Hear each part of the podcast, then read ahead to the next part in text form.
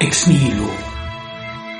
Martin Burkhardt im Gespräch mit Nico Pech. Wie gestaltet sich ein Gespräch, wenn das Gegenüber das Gegenteil dessen predigt, wovon man selbst überzeugt ist? Wie sich im Dialog mit Nico Pech herausgestellt hat, kann ein solches Gespräch überaus anregend sein. Nico Pech, der als Professor Plurale Ökonomik an der Universität Siegen lehrt, gilt als der führende Degrowth-Experte Deutschlands und ist als thermodynamisch denkender Ökonom davon überzeugt, dass die Moderne nichts anderes bewirkt hat als einen naturzerstörenden Formwandel. Schon relativ früh im Jahr 2016 hat er den Mythos der Energiewende entzaubert und das Greenwashing als eine Form des modernen Ablasshandels kritisiert. Und weil schon allein dies ein aufregendes Thema ist, bleibt die entscheidende Frage unbeantwortet, nämlich wie kann man verhindern, dass ein auf die Schrumpfung abonniertes Denken in einen Neo-Malthusianismus abgleitet? Wenn ich Sie fragen könnte, wie Ihr persönlicher Erziehungsroman aussieht, der Sie in das Degrowth hineingeführt hat, wie würden Sie das beschreiben? So die Lernschritte, die Erfahrungen, Wilhelm Meistermäßig. Was hat Sie dahin geführt? Zunächst mal, ich bin in einer Familie aufgewachsen, die sparsam war kann aber nicht sagen, dass es ärmliche Verhältnisse sind, aus denen ich stamme. Ich hatte eine Großmutter, eine erzkatholische ältere Dame polnischer Abstammung, die mich extrem Sparsamkeit gelehrt hat. Auch meine Eltern waren im Prinzip sehr sparsam. Sie haben, wann immer die Neuanschaffung eines Produktes hätte anstehen können, immer zu bedenken gegeben und das wirklich sehr eindrucksvoll, dass doch die Reparatur dieses Gerätes vielleicht doch die bessere Option ist, zumal wir so viel Geld eben nicht haben. Was hat der Vater gemacht und Vater und Mutter? Also mein Vater war zunächst Handwerker. Er hat verschiedene Handwerksberufe ausgeübt, mit großem Erfolg, würde ich mal sagen. Aber irgendwann reichte ihm die handwerkliche Tätigkeit nicht mehr, um auch, ich sage mal, seiner Kreativität gerecht zu werden. Er hat dann ein Unternehmen gegründet, in dem er zwar weiterhin auch handwerklich tätig sein konnte, aber er konnte eben auch als Verkäufer, als jemand, der Marketing betreibt, als jemand, der hm. Dinge entwirft, tätig sein. Das Unternehmen, das er gründete, beruhte auf dem Verkauf von Wohnwagen, Reisemobilen und auch Campingzubehör und so weiter. Also in den 60er, 70er Jahren großartiges. Ja, ja, also die unternehmerische Tätigkeit meines Vaters äh, begann ungefähr Anfang der 70er. Ich schätze mal 70, 71 könnte das gewesen sein, ja. Ah, okay, verstehe. Und da haben Sie also als kleines Kind den Sparsamkeitsappell und die Ökonomie des Denkens und des Handels begriffen. Ja, also Sparsamkeit war in unserer Familie eine Praxis einfach, ja, okay. die äh, immer über allem stand. Trotzdem haben natürlich wir Kinder, ich hatte, ich hatte, habe natürlich vier Geschwister, äh, natürlich haben wir in unserem Eifer immer mehr als das gewollt, was uns zugestanden wurde. Das ist vollkommen klar. Diese Differenz als eine Spannung könnte fast sagen, eine konsumtive Vertikalspannung hat natürlich immer auch gewirkt, klar. Und die Freude war dann immer sehr groß, wenn man Weihnachten oder zu Geburtstag etwas bekam, was doch nicht erwartet worden war. Oder wenn wir es doch schafften, dadurch, dass wir etwas gespart haben, uns Dinge zu kaufen. Völlig klar. Also meine Familie ist nicht fürchterlich abgewichen vom damaligen Mainstream, wenn man das so sagen darf. Und selbst äh, sind Sie der Familiengeschichte untreu und dem Katholizismus untreu geworden, dass Sie auf äh, antinatalistisch auf Kinder verzichtet haben? Oder gibt es tatsächlich einen, äh, einen kleinen Pech oder zwei? Nee, nee, ich bin tatsächlich kinderlos. Es hat sich einfach nie ergeben. Ähm, aber ich habe eine Lebensgefährtin und ich denke mal, ähm, naja, gut. Der Punkt ist, ich bin zwar offiziell Katholik, aber kein Praktizierender. Okay. Ich mache auch immer Späße über meine katholische Vergangenheit, indem ich auf die Frage, an was ich denn glaube, gerne antworte, ich bin Atheist auf einem soliden katholischen Fundament. Also meine Oma, mein Vater waren katholisch, meine Mutter nicht, sie ist lutherisch. Und das war sogar auch ein gewisses Spannungsfeld in der Familie, aber keines, das jetzt zu ernsten Konflikten geführt hätte. Ja, ich verstehe. Interessante Konstellation. Letztlich sind es ja die Kinderfragen, die einen zutiefst prägen. Ist bei mir nicht anders. Also Sie, Sie kritisieren den Quasi-Imperialismus der räumlichen Entgrenzung, der ja eigentlich jedem Kind äh, innewohnt. Also wie Heidegger sagt, der Mensch ist ein Wesen der Ferne. äh, hätten Sie als, sagen wir mal, sieben, achtjähriger Nico Pech die äh, Sparsamkeit äh, so quasi aufgefasst, wenn Ihnen so jede Hoffnung auf Entgrenzung genommen worden wäre? Ich hoffe, ich habe Ihre Frage richtig verstanden. Also ähm, zu der Zeit, als ich Kind oder Jugendlicher war, hat räumliche Entgrenzung eine so große Rolle nicht gespielt. Es gab einfach schlicht und ergreifend nicht den Erwartungs- und Möglichkeitenhorizont, der dann erst ins Spiel kam, als die Flugreisen oder auch die schicken Autos nicht mehr in so weiter Ferne lagen, einfach weil sie nicht mehr nur allein den oberen 10.000 vorbehalten waren, sondern plötzlich zu einer Möglichkeit der, der Mittelschicht geworden war. Das heißt also, mich hat einfach nichts besonders begeistert, dass ich vielleicht irgendwann mal ein Auto würde haben können. Das hat mich natürlich damals auch ein bisschen geprägt, das ist klar. Weil so im Heranwachsen ja, und so in der Pubertät, äh, dann sah man natürlich diejenigen, die ein paar Jahre älter waren, die ganz cool waren, äh, mit denen man gleichziehen wollte und die, die natürlich ein Auto fuhren. Also das ist klar. Der Mensch ist ja schließlich auch ein soziales Tier. Das heißt also, die Ausrichtung der Orientierung und der Handlungsmuster oder auch der verhinderten Handlungsmuster an dem, was an Normalität vorgelebt wird in dem unmittelbaren oder in dem relevanten äh, sozialen Bereich. Das ist etwas, dem ich jedenfalls nie entgehen konnte. Alles andere wäre eine Lüge. Das hat mir sehr gefallen, die, Ihr Bezug eigentlich in das Religiöse hinein und äh, Richtung Ablasshandel, weil der natürlich, selbst aus, aus volkswirtschaftlichen Gesichtspunkt ist der natürlich unendlich interessant, weil Bevor sie das Fiat-Geld der Zentralbank haben, haben sie den Gnadenschatz der katholischen Kirche. Ne? Hugo de Sancher im 13. Jahrhundert äh, hat die, die Vorstellung dieses Monopols der Kirche, das man wunderbar vermarkten kann. Am Anfang hat man das nicht so richtig im Blick, aber seit dem 14. Jahrhundert dann wirklich systematisch. Und der Ablasshandel, man könnte fast despektierlich oder je nachdem auch triumphierend oder triumphalistisch sagen, der ist eigentlich, wenn man so will, der verlässlichste Geselle des Protokapitalismus. Also ich stelle noch einen etwas anderen Zusammenhang her zwischen dem katholischen Ablasshandel und der Entwicklung der Volkswirtschaftslehre oder ah. auch der Praxis der Ökonomie. Das sind ja nun zwei unterschiedliche Paar Schuhe. Letzten Endes ist die geniale Innovation, die dem katholischen Ablasshandel innewohnt, ein ganz wichtiger Schritt, nämlich das physikalisch Unvergleichbare vergleichbar zu machen über eine symbolische Ebene. Also was haben ja. beispielsweise zehn Vater unser mit dem Diebstahl eines Apfelkuchens zu tun oder der Gang nach Canossa damit, dass eine besondere Sünde begangen wurde. Das sind völlig unvergleichliche Dinge, die sich völlig unterschiedlich zumindestens aus einer objektiv physischen Sicht auswirken. Und doch werden sie auf eine Ebene gebracht. Sie können gegeneinander aufgerechnet werden. Und das ist das Entscheidende, was die Volkswirtschaftslehre erst, man muss sagen, entwickeln musste, Sollte damit sie in der Lage war, das hervorzubringen, was wir heute unter Effizienz verstehen, was wir auch unter dem Vorteil der Arbeitsteilung, der Spezialisierung, auch der Mechanisierung, also der brutalen Kostenminimierung verstehen. Man könnte hier sagen, dass die Kirche vorweggenommen hat, was später eigentlich zu einer wirklich dynamischen ökonomischen Triebfeder des äh, industriellen Wohlstandes wurde. Absolut würde ich Ihnen vollkommen dazu stimmen. Geld als Tertium Comparationis, könnte man sagen. Nimmt also die Geldfunktion vorweg.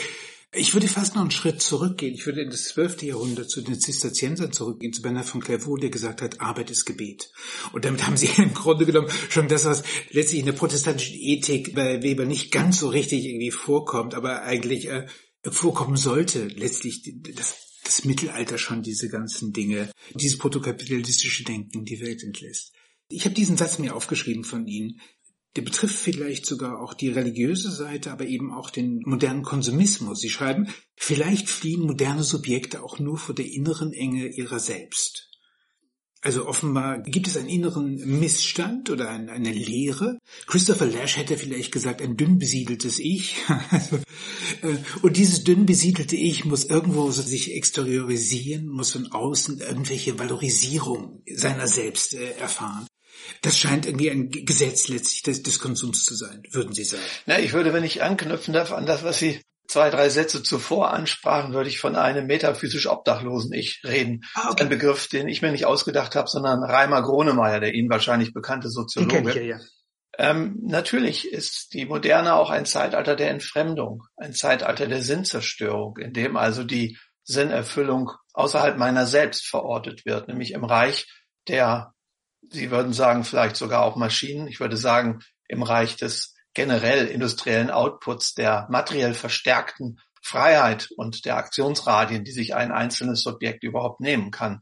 Aber dann irgendwann wird natürlich diese Art der Sinnsuche äh, zu einem eigendynamischen Konstrukt, das sich nicht mehr so ohne weiteres überwinden lässt. Das heißt, dass dann jede Art von Sinnsuche, die dann vor allem auch einem Steigerungsimperativ unterliegt, eben immer mehr eine Reichweitenmaximierung benötigt. Und da wird natürlich dann gesucht und getan und gemacht und innoviert, was das Zeug hält, um eben diese Reichweitenmaximierung als Drang auch befriedigen zu können. Und da fängt natürlich eben auch die räumliche Entgrenzung an. Und das Zurückgeworfensein auf ein Ich, das eben nicht mehr materiell und maschinell verstärkt in der Lage ist, irgendwie Zeit zu strukturieren, halten wir nicht mehr aus. Uns fehlt jede Übung, jede Routine, uns fehlt jedes Verständnis dafür, dass es auch möglich sein kann, vielleicht genügsamer Sinnstiftung ähm, erfüllt zu bekommen. Ich würde trotzdem noch einen Punkt, den ich interessant finde, weil er so ein Change ist und so ein äh, fast wie ein Paradigmen ist. Europa hatte diese Vorstellung eigentlich seit der Renaissance die Idee des Nonplusultra. Das wäre im Grunde genommen, wenn man so will, die neuzeitliche imperialistische Bewegung hinaus in die Welt, okkupieren der ganzen Räume und dergleichen. Wenn man jetzt einen Turn betrachten würde, der in der Moderne äh, zu sehen ist, dann könnte man Novalis zitieren. Nach innen geht der geheimnisvolle Weg und man könnte das aber nennen ein Non plus intra oder ein Plus-Intra, das ist die Bewegung sozusagen, die in der Moderne ist. Das würde sich fast mit ihrem Degrowth äh, als ein immer kleiner werden sozusagen der Schritte, äh, auch ein Verändern der Entgrenzungsbewegung, nicht mehr in den physikalischen Raum, sondern in den immateriellen, postmateriellen Raum. Was würden Sie dazu sagen? Ich muss sagen, dass die äh, zumindest von mir empfohlene Strategie, die ich als ökologisches Überlebensprogramm der menschlichen Zivilisation ansehe, ich würde sagen, dass diese Strategie nicht postmateriell ist. Es gibt da auch viele postmaterielle Missverständnisse oder auch Irrwege. Ich glaube, dass wir in der Empirie gut beobachten können, dass also jene, die in der, ich würde mal sagen, in der Vormoderne oder jetzt auch im modernen Zeitalter oder vielleicht sogar auch in dieser letzten Phase äh, vor der ersten industriellen Revolution, und da müssen wir ja Novalis auch verorten, vielleicht in der Sturm und Drang oder Romantik, ähm, Entwicklungsphase, dass hier das äh, Immaterielle letzten Endes überhaupt keinen Widerspruch zum Materiellen darstellt. Wir, wir erleben heute so viele Menschen, die eben tatsächlich sich auch der Spiritualität, der Meditation oder ganz anderen Wegen verschreiben, deren Leben in keinster Weise weniger materialisiert ist als das jener, die wir vielleicht so als Hyperkonsumentinnen Konsumenten bezeichnen. War ja nicht mehr der Konsum, sondern die Techniknutzung und die Mobilität, letzten Endes der Faktor der Materialisierung unseres Daseins ähm, darstellen, würde ich mal sagen. Der Weg nach innen kann natürlich auch sich vieler Hilfsmittel äh, bedienen, dass ich erstmal zehnmal nach Indien geflogen sein muss, zu meinem Guru etwa, oder vieles andere mehr. Ich glaube, dass wir uns etwas vormachen, wenn wir meinen, dass der Mensch, der selbst reine Physik und Biochemie ist, dass er sich in irgendeiner Form der Materialität seines Daseins irgendwie entziehen könnte. Ich bin als Wachstumskritiker eher der Meinung, dass es um Fragen der Nivellierung, um Fragen des menschlichen Maßes, um diesen Begriff von Leopold Kohr oder Ernst Friedrich Schumacher zu bedienen geht. Und ähm, die, wenn wir so wollen, die Suffizienz, die als eine, ich würde mal sagen, kulturelle Basis unverzichtbar ist für ein ökologisches Überlebensprogramm, erst recht für das äh, mir ja zugeschriebene Konzept der Postwachstumsökonomie. Die Suffizienz würde immer bedeuten, mit dem, was da ist, anders umzugehen, sich der Materie intensiv zu widmen, indem man sie pflegt, indem man sie achtsam behandelt, instand hält, repariert, ihre Nutzungsdauer verlängert, sie praktisch so behandelt, als gäbe es nach mir noch eine Nachnutzerin oder einen Nutzer. Das ist letzten Endes ein wirksames Mittel, ein Überlebensprogramm und das ist nicht postmateriell, das ist radikalmateriell. Okay, ich würde Ihnen an einer Stelle sogar recht geben, vielleicht auf eine für Sie unverhoffte oder unvermutete Art und Weise.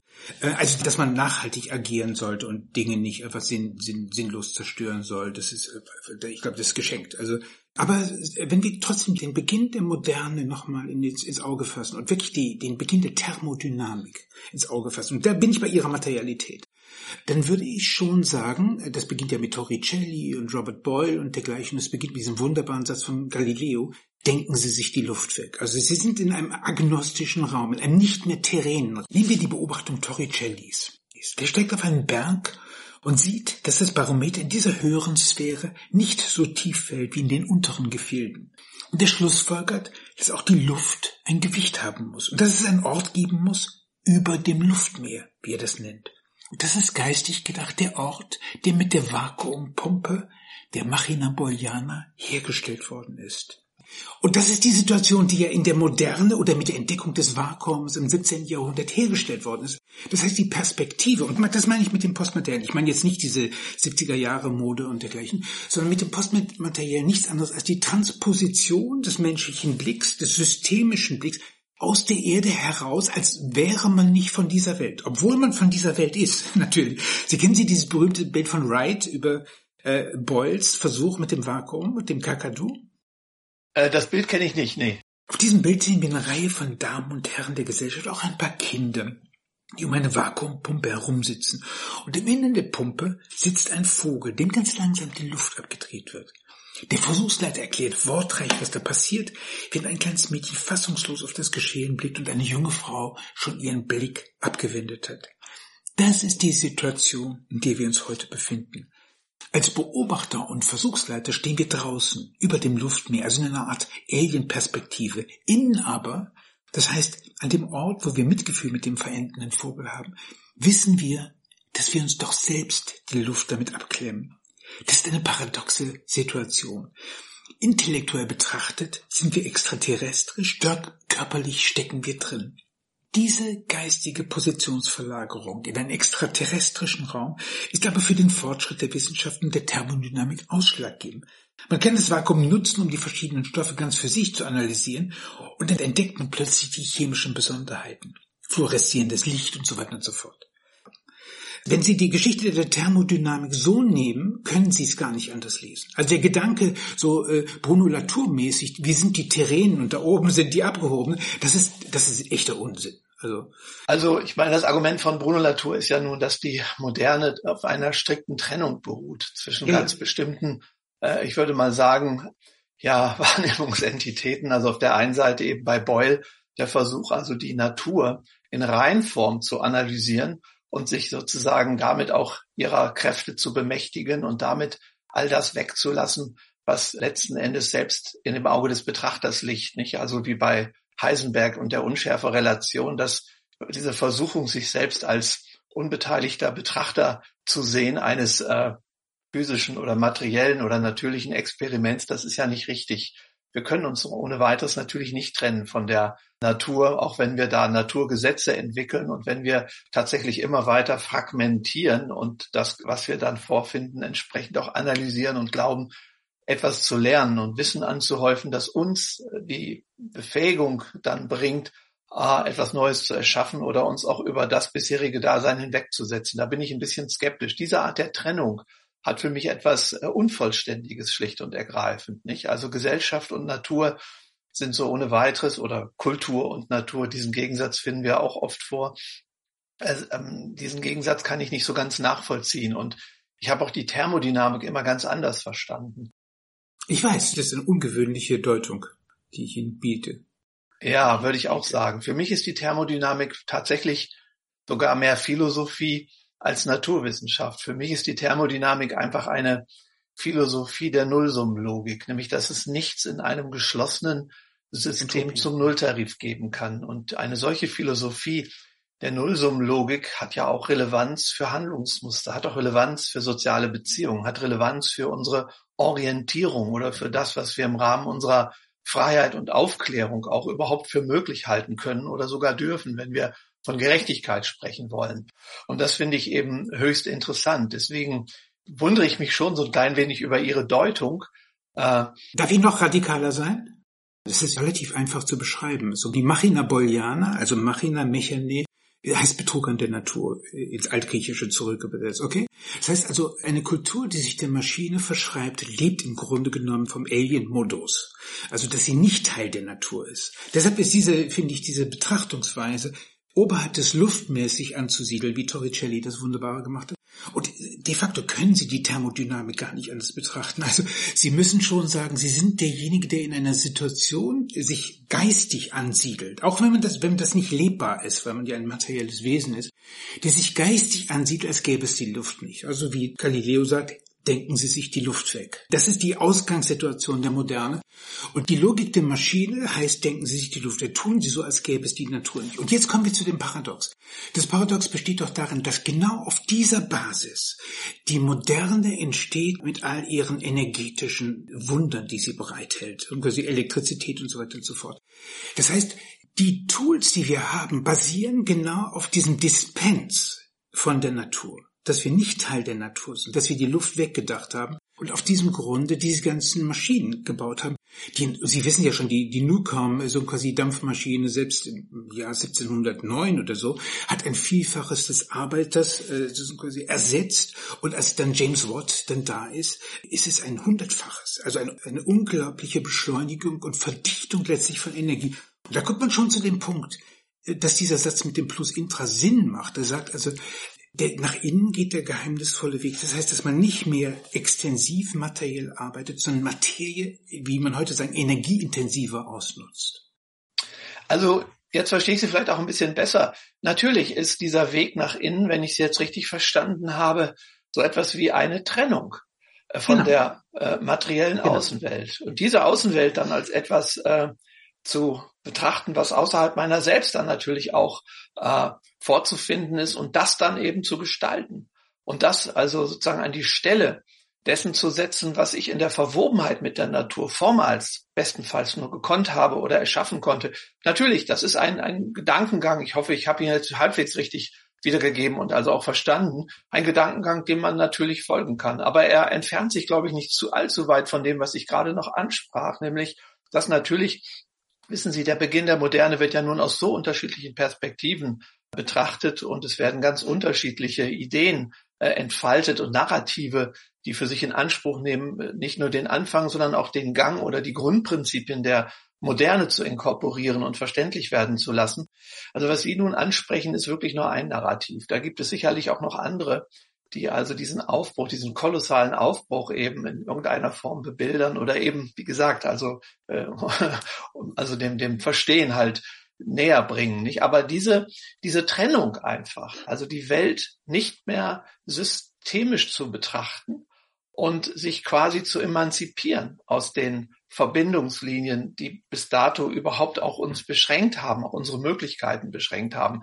Das sehen wir ja bei Bacon Descartes ganz einfach, nicht? Die am Ende dann die Natur zu einem Sack Ressourcen degradiert haben, der darauf wartet, von uns nun im Sinne unserer Freiheitssteigerung äh, irgendwie genutzt zu werden. Und dabei wird natürlich schlicht und ergreifend, gut, das ist heute trivial zu sagen, wird eben äh, für, die für mich un unumgängliche Logik des Nullsummenspiels natürlich vergessen. Ja, das heißt, alles hat seinen Preis, früher oder später oder auch in einer anderen physischen Dimension halt, nicht?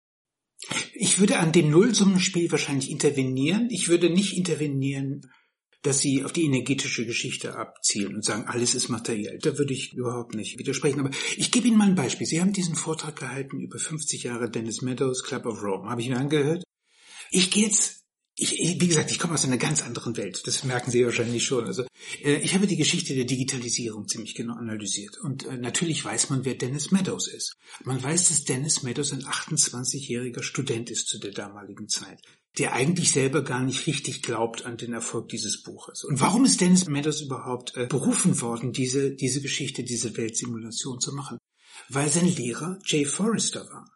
Und Jay Forrester hatte gerade das energiehungrigste in den 50er Jahren, energiehungrigste Monster gebaut, das die amerikanische Industrie selbst gesehen hatte, dieses Flugüberwachungssystem SAGE aus Vakuumröhren und galt eigentlich in den 50er Jahren als ein Pionier letztlich der Digitalisierung oder besser gesagt auch des, der Hardware. Ja? Äh, Vakuumröhren waren extrem energieintensiv und der, der, der, der Jay Forrest ist dann da rausgegangen, ist ins MIT gegangen, hat in der Sloan School of Management dann begonnen zu lehren und hat einfache Dinge erstmal analysiert. Er hat zum Beispiel analysiert, warum die Logistik nicht ist, ordentlich funktioniert, warum Menschen überhaupt nur mit einer einzigen Variable oder Angebot und Nachfrage zwei Variablen. Ja, zwei bekannte Bullwhip-Effekt. Genau, ja, das genau. Schweine, ja, ja. Schweine. Ich, ich kenne also, schon alles. Also die, die System Dynamics von Jay Forrester sind nun legendär, ja. Sie kennen die Geschichte, wunderbar. Jetzt kommen wir aber zu dem Punkt, der so interessant ist. Und deshalb habe ich auch diese kognitive Dissonanz gleich in unserer. Der hatte festgestellt, was George Armitage Miller als Psychologe in den 50er Jahren äh, schon beobachtet hatte, dass Menschen unglaubliche Schwierigkeiten haben, selbst Systeme von sieben Variablen hinzubekommen. Also die, die steigen schon bei zwei aus, also wie wir gesehen haben bei bei diesem, bei diesem Bierspiel. Das heißt, wir haben irgendwie ein Problem mit menschlicher Komplexität. Gleichwohl, und jetzt kommt der Dreh, den ich so unendlich interessant finde. Sie haben auf der Ebene des Prozessors, haben Sie das Modell der Nachhaltigkeit par excellence. Wenn Sie ein, ein Siliziumkristall des Jahres 1952, 54, 55 nehmen, äh, und den vergleichen, selbst mit dem Jahr 1970 haben sie schon hohen Millionenfaktor. Heute sind wir im Bereich von mehreren Milliarden. Das heißt, wir haben tatsächlich auf, auf dieser Ebene, auf dieser Computerebene, eine unglaubliche, nach innen geht der geheimnisvolle Weg, eine unglaubliche Verdichtung der Energie. Der Energiewirkungsgrad wird wahnsinnig erhöht. Und jetzt sehe ich, für mich ist das so wie ein Blindspot dieser ganzen Nachhaltigkeits- und Umweltdebatte, die mit Dennis Meadows, diesem relativ minder begabten Studenten, ich will nicht böse sein, aber nicht so wahnsinnig begabten Studenten beginnt und sagt, okay, da gibt es 30 Jahre Geschichte vorher und die kommt gar nicht vor. Es gibt sogar die Lösung. Und das ist ja das, was Sie bei jeder Klima, bei jedem Klimamodell haben. Sie haben die Computersimulation. Denken Sie sich die Luft weg. Sie sind eigentlich schon im Weltall und schauen mit äh, als Satelliten auf die Welt hinab. Und Dennis Meadows hat es nicht besonders intelligent gemacht, weil der Herr Tess hat mir erzählt, der hat gerade fünf Variablen genommen. Ist nicht mal sieben. Sie müssen mir schon erklären, wie, wie kommt es dazu, dass in der ganzen Nachhaltigkeitsdebatte diese Hightech-Dimension komplett negiert worden ist? Naja, also wissen Sie, ich hoffe, Sie auch hier richtig verstanden zu haben. Nochmal, der Fortschritt in der EDV, in der Informatik, in der Computer-Hardware, der war doch nicht zum Nulltarif zu haben. Der hat doch die Energieverbräuche potenziert und der hat die Prozesse letzten Endes überhaupt erst möglich gemacht, die jeden äh, Materie- und Energieumsatz eben extrem steigern. Das ist das eine. Und auch in der Produktion. Wenn man da also immer wieder von solchen Gesetzmäßigkeiten spricht, der Gestalt, dass innerhalb eines gewissen Zeitabschnitts etwa die Speicherkapazität ganz bestimmter Module ansteigt, dann kann man nicht ausblenden, welche gigantischen Industrien dahinter stecken. Es gibt inzwischen einige Publikationen auch aus dem Bereich der Informatik, die ja eigentlich von Berufswegen immer technikoptimistisch ist, die sich doch wundern, dass eben weggelassen wird, wie groß der Aufwand eigentlich war auf der Rückseite der Medaille, um diese wirklich äh, glänzenden Fortschritte überhaupt in Gang zu setzen, ja. Und natürlich haben wir gerade in der Nachhaltigkeitsdebatte immense Widersprüche zwischen jenen, die auf der einen Seite natürlich äh, in schrillen Tönen äh, ja alarmieren über einen fürchterlichen Zustand, auf den wir zulaufen, und auf der anderen Seite eine Praxis vollführen, die eigentlich äh, den Konsequenzen dieses Alarmismus äh, eklatant widerspricht. Das ist schon richtig, falls Sie darauf hinaus wollten. Nee, und wissen Sie, und wissen Sie noch ein, noch ein Wort. Der mhm. erste Bericht an den Club of mhm. Rome, also von äh, ja nicht nur ähm, also Meadows, sondern auch Jürgen Randers, sogar ein deutscher Peter Milling war dabei, mhm. aber eben Jay Forrester immer im Hintergrund, das ist klar, äh, war eigentlich noch nicht der erste Beitrag zu einer nachhaltigen Entwicklung. Darüber findet sich nichts in dem Buch. Es ja, ist ja. eine einfach eine Analyse. Und äh, diese Analyse ist auch nicht komplex. Die Variablen, die Sie da sehen, werden noch isoliert betrachtet, nicht in Interaktion miteinander letzten Endes. Das ist ein ganz simples Modell. Und ich glaube nicht, dass damals wirklich der Anspruch vorlag, damit tatsächlich die Realität in Gänze wiederzugeben, was heute immer wie so ein Popanz aufgebaut wird.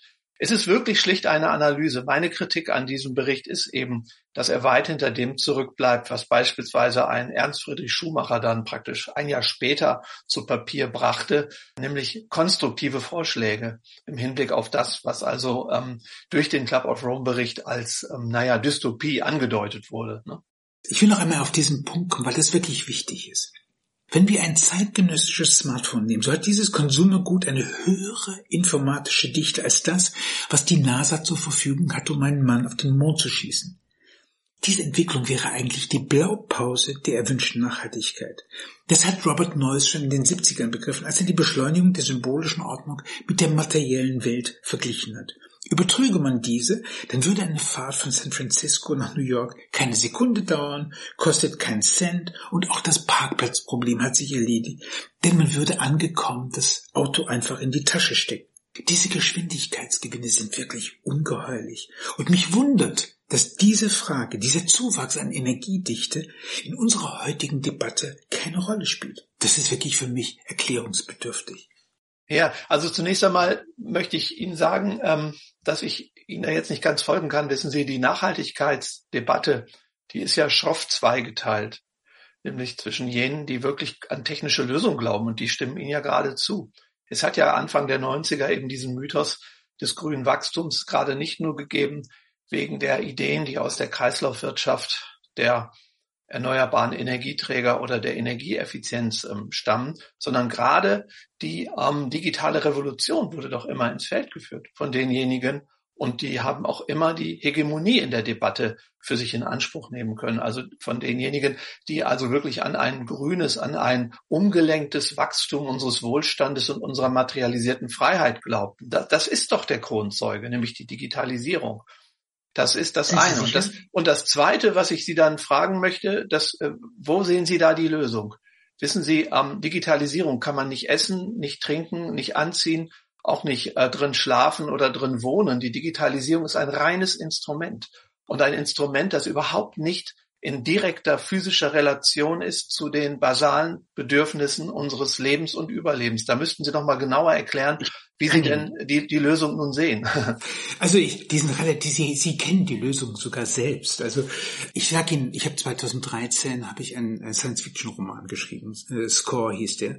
Und natürlich, was macht man, wenn man das tut? Man beschäftigt sich mit allen erdenklichen Zukunftstechnologien und habe eine Reihe von wunderbaren wunderbaren Dingen da gefunden. Ich gebe Ihnen drei Beispiele. Vertical Farming. Da brauchen Sie zwar LED-Lampen, aber Sie haben, weil ohne Schädlingsbefall, die sechsfache Produktivität. Und Sie können die Natur Natur sein lassen. Dann Leichtbeton.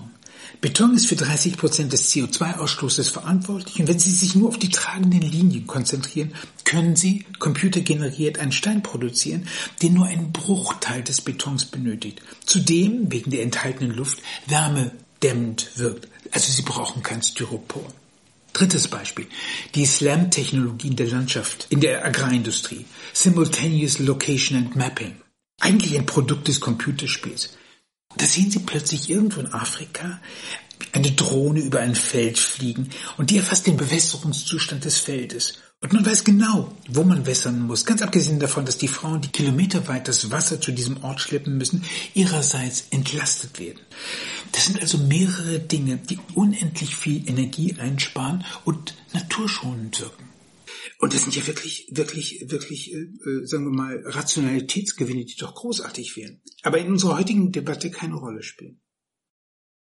Doch, sie dominieren sogar die Debatte, würde ich sagen. Ich Würden meine, es ist eigentlich eher die Stimme einer Minderheit innerhalb auch des wissenschaftlichen Nachhaltigkeitsdiskurses, äh, der auch ich mich zugehörig fühle, äh, die eigentlich warnt vor dem, äh, verzeihen Sie, magischen Denken, das Sie hier gerade vortragen. Und ähm, die Moderne ist doch das Resultat aus der ökologischen Perspektive äh, eines magischen Denkens, das sich aber nie in die Praxis oder in die Empirie überführen lässt. Wenn eine von diesen äh, Möglichkeiten, die Sie gerade genannt haben, auch nur ansatzweise praktisch umsetzbar wäre, dann müsste jene Person, die damit beginnt, also mit zwei Nobelpreisen rechnen. Also das ist ja völlig klar. Ich meine, sich isoliert ein Objekt vorzustellen, das eine bestimmte Problemlösungs Kapazität hat, ist immer ein bisschen zu kurz gedacht. Ich es gibt immer einen Anfang und ein Ende der Entstehung und auch des Verbleibs all dessen. Mhm. Und es gibt drittens auch immer eine Basis der Voraussetzungen. Also weil Sie, wir hätten uns vor 20 oder besser noch 30 Jahren über die deutsche Energiewende genauso unterhalten können. Da hätten Sie auch äh, theoretisch erklären können, wie toll es ist, wenn es da 12 Megawatt Windkraftturbinen gäbe, die letzten Endes doch, da muss man nur, braucht man nicht mal einen Taschenrechner oder eine Excel-Tabellenkalkulation, könnte sofort zusammenrechnen wie wenige man davon dann nur braucht, um, äh, was weiß ich, die Endenergie, die elektrische Endenergie Deutschlands aufzubauen. Warum sind wir da nicht hingekommen? Wissen Sie, es gibt natürlich. Das ist nicht meine Position. Das ist nicht meine Position. Ich bin zum Beispiel vollkommen d'accord mit Ihnen, dass Sie von einem Scheitern der Energiewende sprechen. Fand ich total sympathisch, muss ich sagen. Muss ich sagen, weil ist ja auch eine absolut präzise Beschreibung. Man liest dann eben auch das Manhattan-Institut und überlegt sich, okay, was jedes Windrad wirklich an Versiegelung der Fläche äh, bedeutet und die äh, die Scheinrationalität dieser, es ist ja wirklich eine Scheinrationalität. Und da sind wir beim Ablasshandel. Das ist eine Scheinrationalität, die nicht durchgerechnet ist. So wenig wie der Kobalt. Bei vielen Lösungen äh, hat man natürlich Dinge, die ganz schwierig, ganz heikel sind. Trotzdem, diese vier Beispiele, die ich ausgesucht habe, die hatten alle, es ist quasi etwas sehr gemeinsam. Erstmal Ultraleichtbeton, den können Sie nur herstellen, wenn Sie das ganze Computer generieren. Sie verlassen die Masse, verstehen Sie? Also Ultraleichtbeton heißt, Sie müssen jetzt nicht mit dem ganzen Beton, sondern Sie müssen nur wissen, wo sozusagen die tragenden Elemente sind und dann bauen Sie gewissermaßen das, wenn man so will, das Gravitationsgerüst für diesen Stein. Das können Sie nur machen, computeraugmentiert. Das Agrarmapping Slam können Sie auch nur machen, sozusagen quasi, wenn Sie es computeraugmentiert machen. Vertical Farming, da haben Sie, das sind ja zum großen, in Holland zum großen Teil computergestützte Gewächshäuser. Äh, Sie haben überall die gleiche Geschichte, dass eigentlich der Vormarsch der Digitalisierung da unglaubliche äh, Produktivitätsgewinne erlaubt. Und eben auch CO2. Also nochmal, mit der Produktivität tue ich mich ein bisschen schwer. Also ich selber ähm, habe mich also da ein bisschen auch bemüht, in manchen meiner Publikationen eigentlich einen Effizienz- oder Produktivitätsmythos freizulegen, äh, der tatsächlich ja, abermals so ein bisschen auch gründet auf der Logik der Thermodynamik. Man glaubt auf, auf der einen Seite einen Schritt nach vorne gekommen zu sein und lässt außer Acht, dass man vielleicht zwei rückwärts gegangen ist als Preis für diesen einen ja. Schritt nach vorne. Und die Geschichte der Effizienz und auch der Produktivitätssteigerung ist eigentlich eine Geschichte, man muss hier mit Adorno sprechen, des Verblendungszusammenhangs. Also wenn man sich isoliert betrachtet, also beispielsweise in der Landwirtschaft, eines Ihrer Beispiele entstammt ja diesem Handlungsfeld, das, äh, was Sie gerade ansprachen, nämlich das Beispiel mit den Drohnen. Also wissen Sie, auch in der Landwirtschaft haben wir irre Produktivitätsfortschritte gehabt. Wir können also bei isolierter Betrachtung uns einen Hektar anschauen und können uns fragen, wie ist hier die äh, Menge der Erträge äh, wirklich gewachsen? Und Produktivität ist ja nur eigentlich, ist ja nur ein Skalar. Das heißt also, wir setzen eigentlich nur zwei Variablen in Beziehung, nämlich eine Input- und eine Output-Variable. Und wenn wir dann also tatsächlich einen Produktivitätsfortschritt festgestellt haben, jubeln wir. Wir fragen aber nicht, wie viele Maschinen, wie viele Produktionsstätten, wie viele Logistikleistungen, wie viel Transport, wie viel Energie, wie viel auch ähm, nicht zu bewältigende Entsorgungsprobleme, wie viel Chemie beispielsweise oder auch wie viel außerhalb dieses betrachteten Planquadrats, also dieses Hektars außerhalb äh, davon von, vonnöten gewordene Produktion eben auch eingeflossen ist. Und dasselbe äh, also äh, Gefühl beschleicht mich bei Ihren Beispielen. Also eine Drohneninfrastruktur auf diesem Planeten aufzubauen, bedeutet zweierlei. Erstens müssen wirklich die Voraussetzungen einfach mal bedacht werden und zweitens muss auch bedacht werden, äh, welche Rebound-Effekte das Ganze nach sich zieht. Und zwar der Gestalt, dass, ich meine, jetzt unterbreche ich mich, indem ich kurz das äh, Linda-Theorem ähm, nochmal anklingen lasse. Jemand, der schon vor 50 Jahren untersucht hat, ob nicht die zeitsparenden technischen Fortschritte die Einzug genommen haben in den 50er und 60er Jahren, ob die denn wirklich zu einer Zeiteinsparung geführt haben oder einfach nicht nur bedeutet haben, dass letzten Endes diese eingesparte Zeit jene Prozesse beflügelt hat, die ganz zu Recht im Verdacht stehen, für Zeitknappheit zu sorgen. Also äh, das ist äh, alles natürlich ebenfalls zunächst theoretisch gedacht, aber ich habe Ihnen gegenüber den Vorteil, dass ich die Empirie auf meiner Seite habe. Wissen Sie, wir fangen jetzt nicht gerade erst an, über diese äh, digitalen Spiele nachzudenken, Gedankenspiele wohlgemerkt, sondern wir haben inzwischen 40 harte Jahrzehnte hinter uns, in denen wir so viele Utopien geschmiedet haben, die so dermaßen, also wirklich von allen Regierenden und auch von allen Teilen der Wirtschaft, also wirklich unterstützt wurden, also definitiv kein Nischendasein führen mussten, im Gegensatz zu einer Position, wie ich sie vertrete, und wenn da irgendetwas Sinnvolles oder wirklich, wirklich Produktivitätssteigerndes, abzüglich aller Nebenwirkungen, sorry, herausgekommen wäre, mein Gott, dann würde derjenige Elon Musk sein, der, der sozusagen ich, mit dieser Lösung nur dastünde. Ne? Darf ich intervenieren? Ich gebe Ihnen ein unendlich simples Beispiel. Äh, verstehen Sie mich nicht, ich bin nicht miss, ich bin überhaupt nicht äh, einer dieser Modernisten, die sagen, dass die Technologie allein die Lösung ist. Ich glaube, und da wäre ich wahrscheinlich an ganz vielen Stellen auch absolut einverstanden mit Ihnen. Ich glaube, dass die, das, was Sie Produktivitätsfalle nennen, nenne ich eine gewisse Wertekrise, die in unserer Gesellschaft da ist. Also die auch diese versteckten Kosten, alles, alles d'accord. Also das heißt, alle Dinge, die wir machen, haben irgendwo versteckte Kosten und die können den großen Vorteil, den wir uns von ihnen versprechen, absolut übersteigen. Vollkommen d'accord, müssen wir nicht darüber diskutieren. Ich gebe Ihnen trotzdem ein Beispiel. Und es, wir geraten jetzt in ein Feld, das mir sehr nah ist eigentlich, sagen wir mal, der kognitiven Dissonanz und der psychologischen Probleme. Wenn ich jetzt jemanden gefragt hätte vor vier, fünf Jahren, sagen wir mal, einen der Universitätsprofessoren, die gerne von Tagung zu Tagung reisen, ja, kannst du dir vorstellen, dass der weltweite Flugverkehr auf fünf bis zehn Prozent runtergedimmt wird. Jeder, jeder hätte mir und Ihnen und allen gesagt, ist der vollkommene Wahnsinn.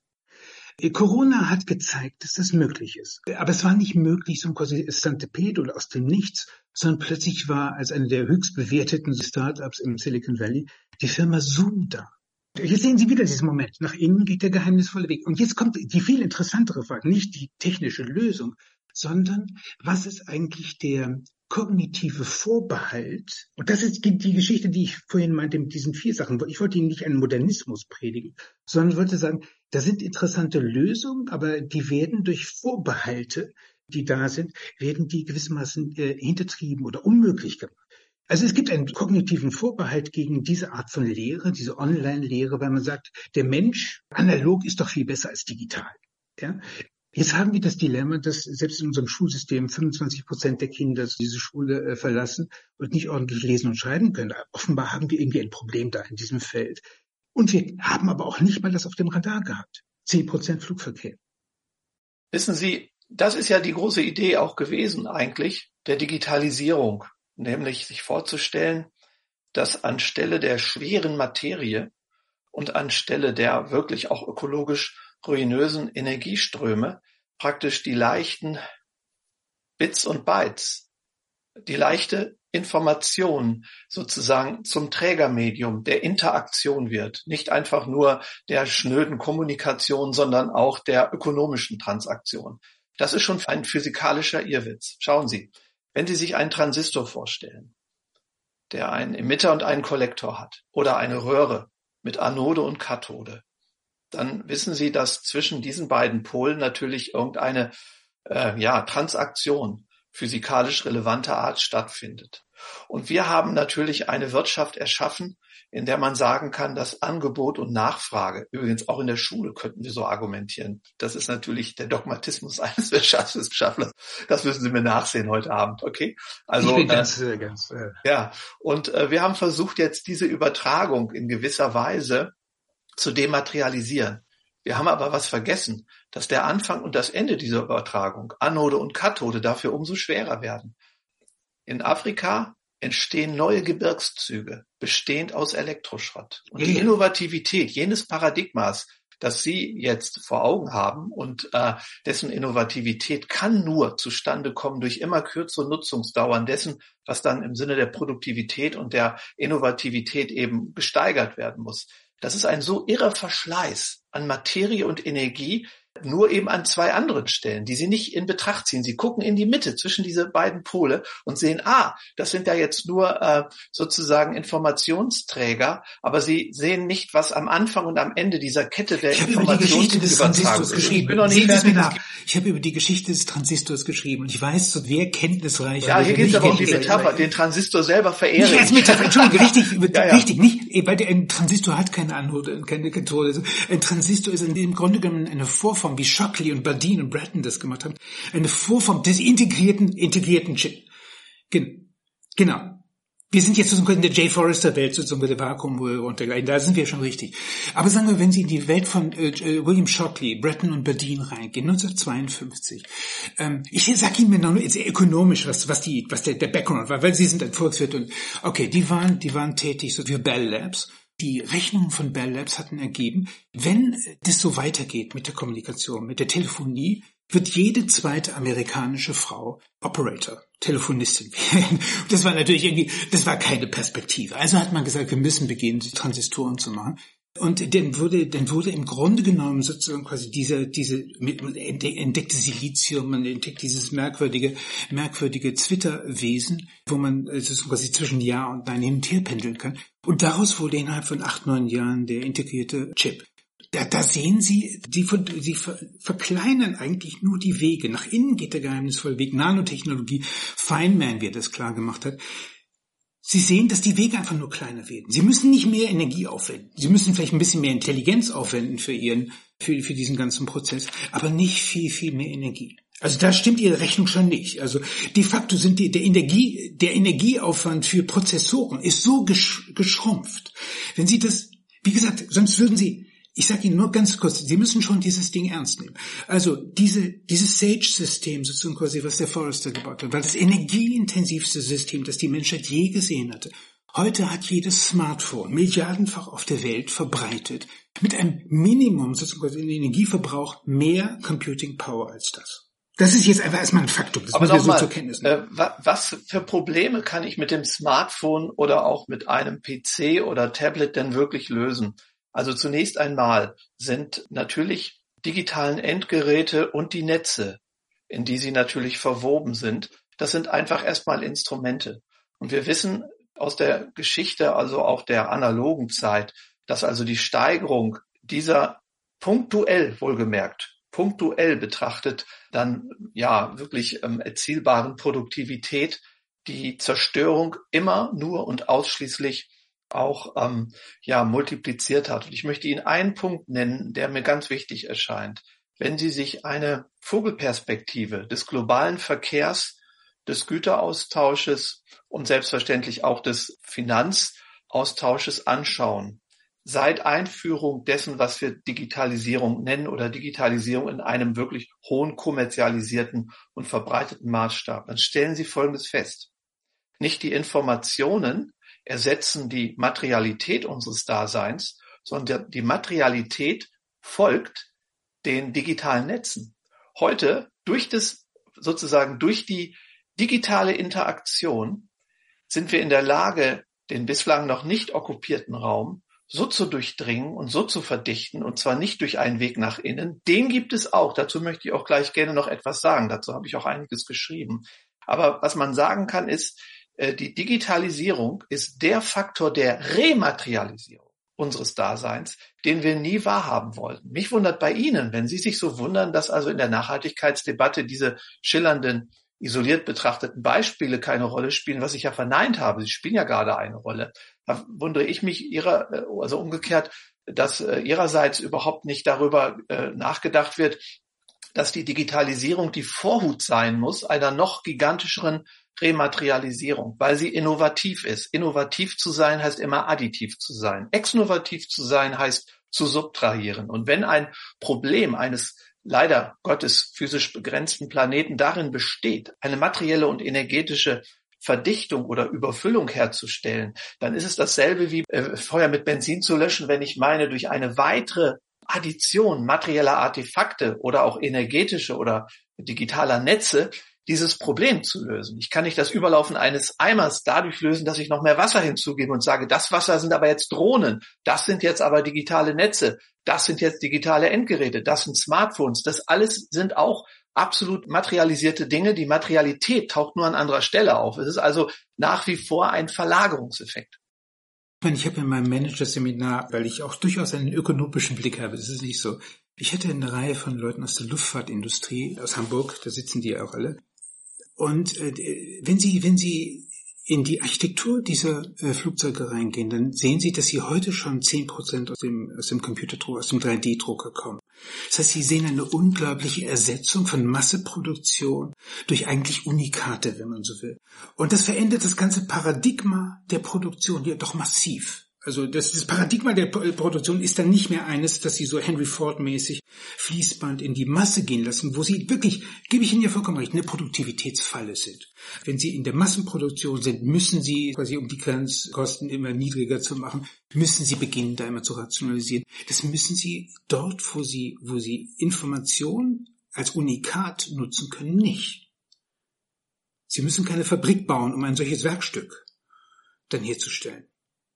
Naja gut, also ähm, ich sehe im Moment noch nicht, dass diese, ich glaube, Friedhof Bergmann war wohl der Erste, der eigentlich diese Vision einer postindustriellen Entwicklungsphase mhm. vortrug, indem er davon ausging, dass wenn die Menschen eben nicht mehr dieses Vollzeitarbeitsmodell umsetzen, wie wir das jetzt zu tun gewohnt sind, dass dann, wenn die Menschen freie Zeit haben und dann auch noch vielleicht sogar kollektiv im Keller, also sozusagen so ein FabLab haben, dass sie dann auch die Industrie ablösen. Das haben wir auch gedacht, als die ähm, erneuerbare Energie plötzlich äh, flächendeckend eingeführt wurde. Ein dezentrales, ein demokratisches, ein autonom sozusagen betriebenes Muster der Versorgung.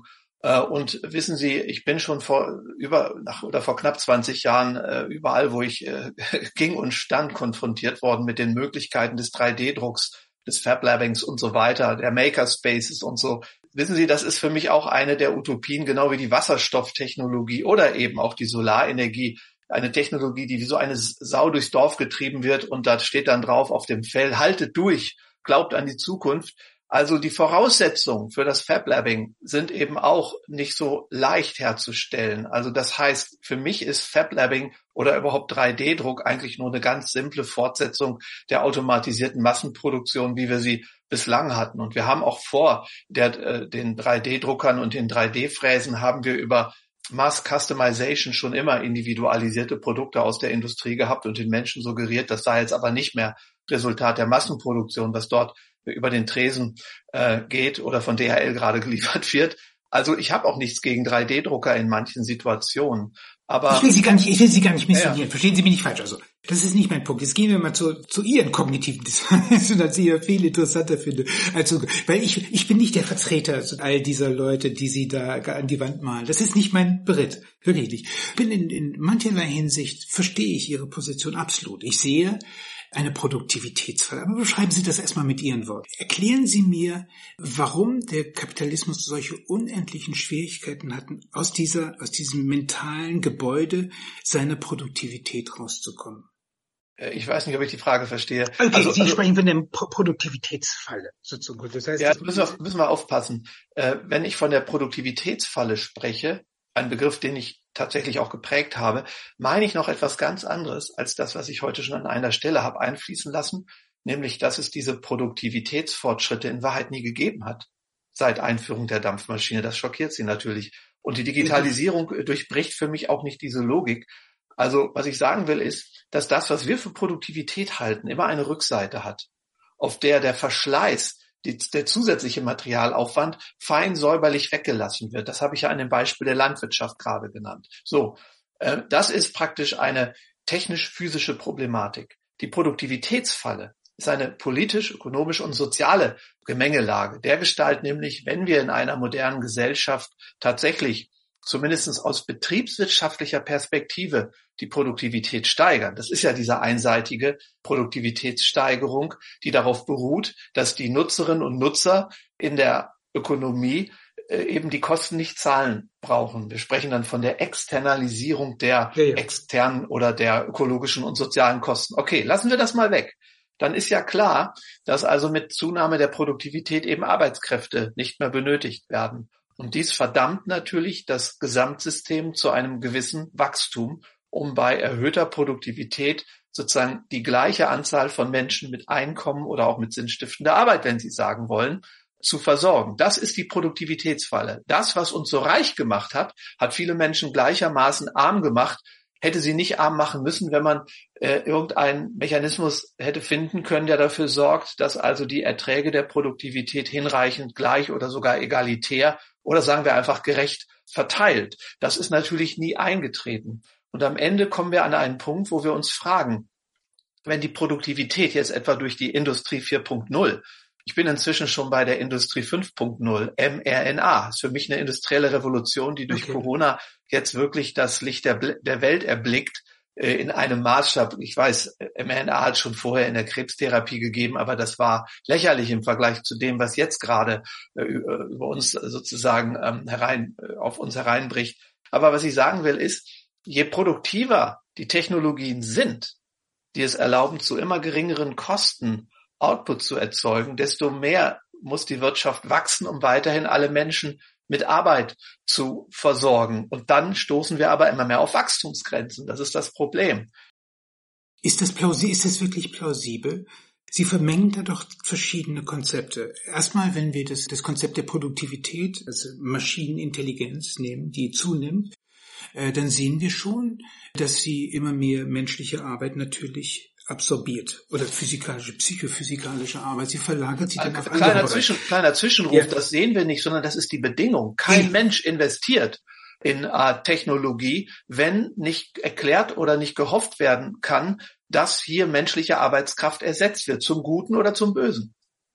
Kapitalistisch das vielleicht zum Bösen oder wenn die katholische Kirche investiert, dann vielleicht zum Guten, wenn sie so wollen. Aber das ist die Bedingung. Das ist nicht etwa nur so ein Nebeneffekt.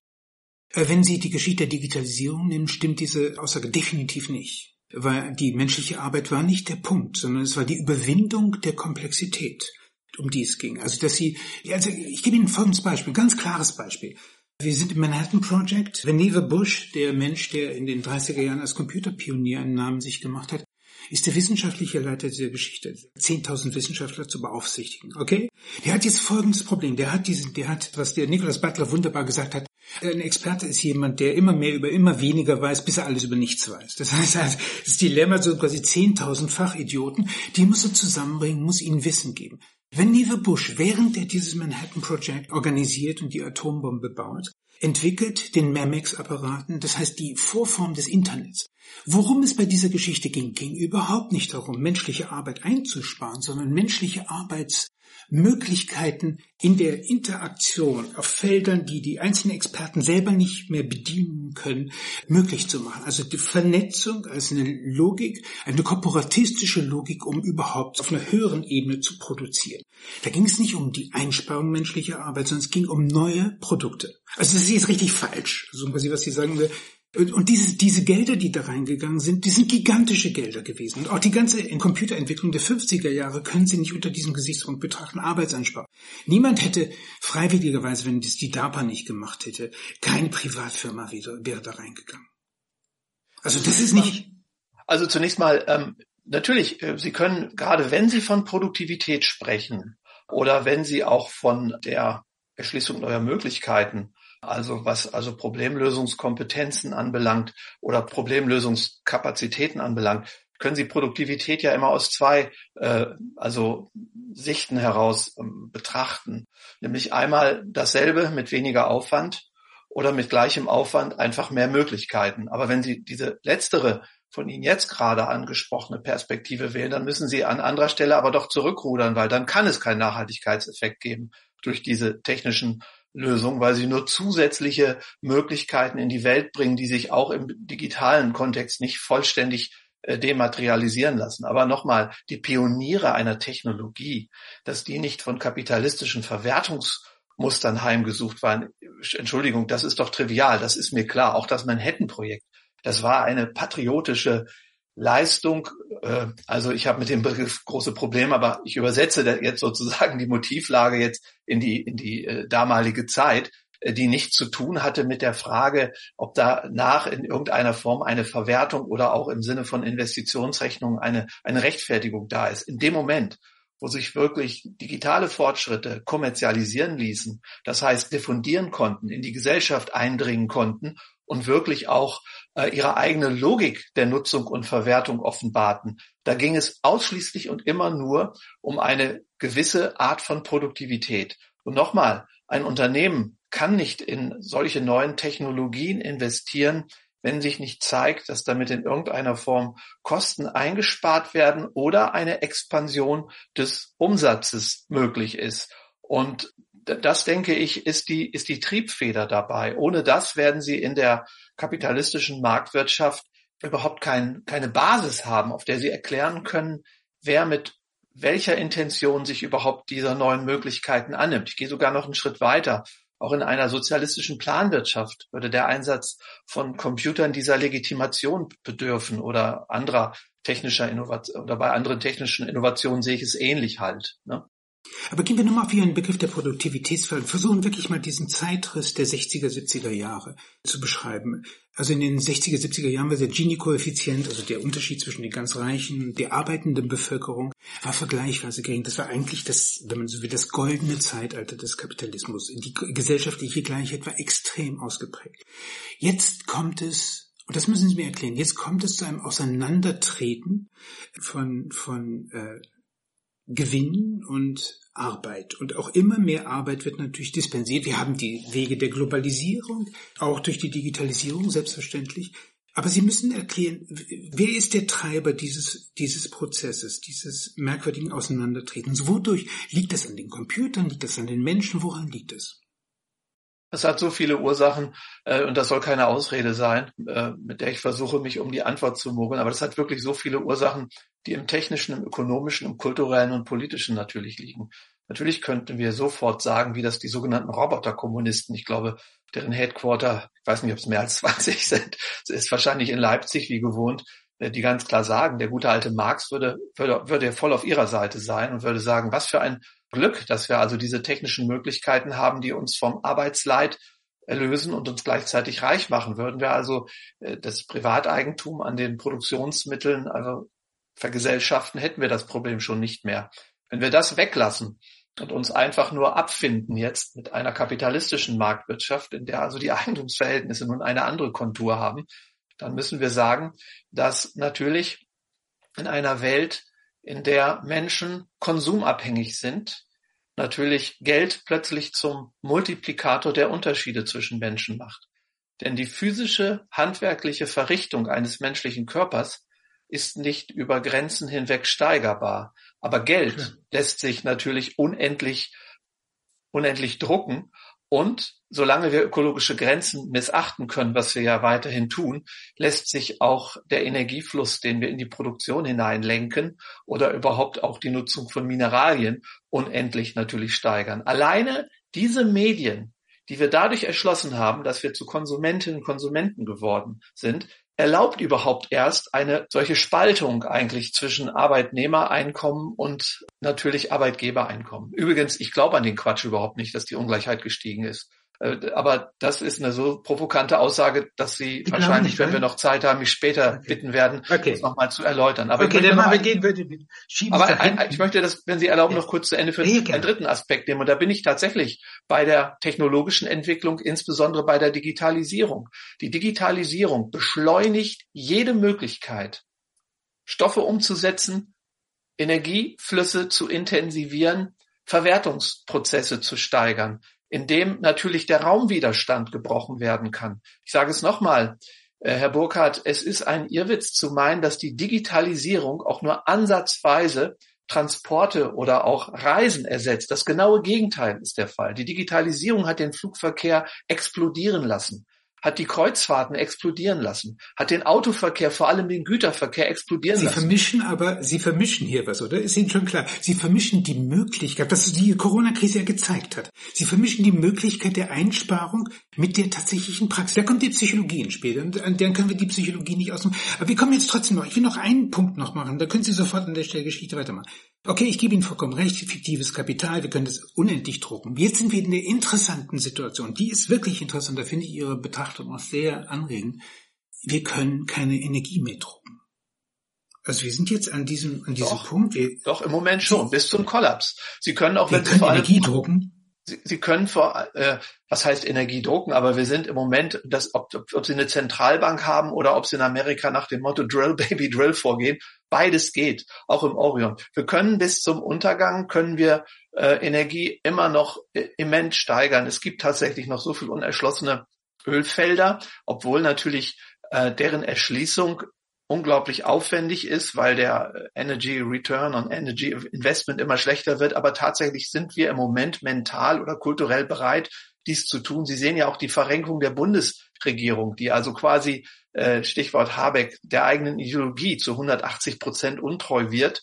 180 Grad, Entschuldigung, ich korrigiere mich, in dem also, wenn es hart auf hart kommt, äh, wird eben die dreckigste Energie plötzlich wieder genutzt. Also im Moment leben wir noch in einer Blase, die die physischen Grenzen der Energieerzeugung komplett negiert. Also da haben wir eine, eine gewisse ich würde mal sagen, Kongruenz zwischen also ich, Geltung, okay, bis das Papier ausgeht und eben Energieflüsse ermöglichen, bis der Planet nicht mehr bewohnbar ist. Aber Sie vermischen gerade Dinge. Also sagen wir, die Erwartung, dass man natürlich Dinge fracken kann und dergleichen noch immer mehr ausbeutet, auch Drill Baby Drill, unbenommen. Aber wir haben doch die interessante Betrachtung, also wir haben bis 2008 zur Finanzkrise hatten wir die Idee eigentlich einer vollkommenen Entgrenzung. Man druckte tatsächlich Geld auf Teufel komm raus und glaubte, das sei Mehrwert. Und der Mehrwert äh, schlug sich in allen Bruttosozialprodukten nieder. Plötzlich begriff man, das war alles ein fiktives Kapital, das durch gar nichts gedeckt war. Jetzt sind wir in der interessanten Situation, dass wir plötzlich den, das Betriebssystem des Kapitalismus, gebe ich Ihnen recht, Thermodynamik, Betriebssystem des Kapitalismus müssen wir schon mal in den Blick nehmen. Das ist materiell. Das ist nicht irgendwie etwas rein informatisches oder was rein fiktives. Ja, also das fiktive Kapital kommt da an die Grenze. Also werden wir darüber nachdenken müssen, wie dieses Betriebssystem funktioniert. Und jetzt finde ich schon interessant, diese historische Situation. Wenn wir uns die ganzen Erklärungen anhören, warum eigentlich Deutschland jede Art von Subsistenz, jede Voraussorge für die künftigen Energieflüsse und für die, für die Unterhaltung dieses, dieses Hochgeschwindigkeitssystems einfach so wegdelegiert hat, dann sehen wir das Denken von Konsumenten. Wir sehen nicht das Denken von Produzenten. Diesen kleinen Unterschied würde ich schon mal einbringen in die Diskussion, weil es wirklich interessant ist. Wir, sehen eine Klasse, eine gesamte Klasspolitik, das heißt, wir kaufen billig in Russland ein. Wie das politisch ist, ob das irgendwie unangenehm ist, ob da vielleicht Krieg geführt wird, interessiert uns mal gar nicht, weil wir haben es billig. Und plötzlich sitzt man da und entdeckt, äh, dass eigentlich jede Art von Intelligenz im eigenen Land, diese Dinge selber zu machen, auch abhanden gekommen ist. Dass die kognitiven Dissonanzen so groß sind, Fracking in Kanada, den USA ist in Ordnung, aber nicht hier, das ist ja vollkommen bizarr. Das heißt also, die, die zahlen einen geistigen Preis. Dem Blackout geht ein mentaler Blackout voraus, würde ich sagen.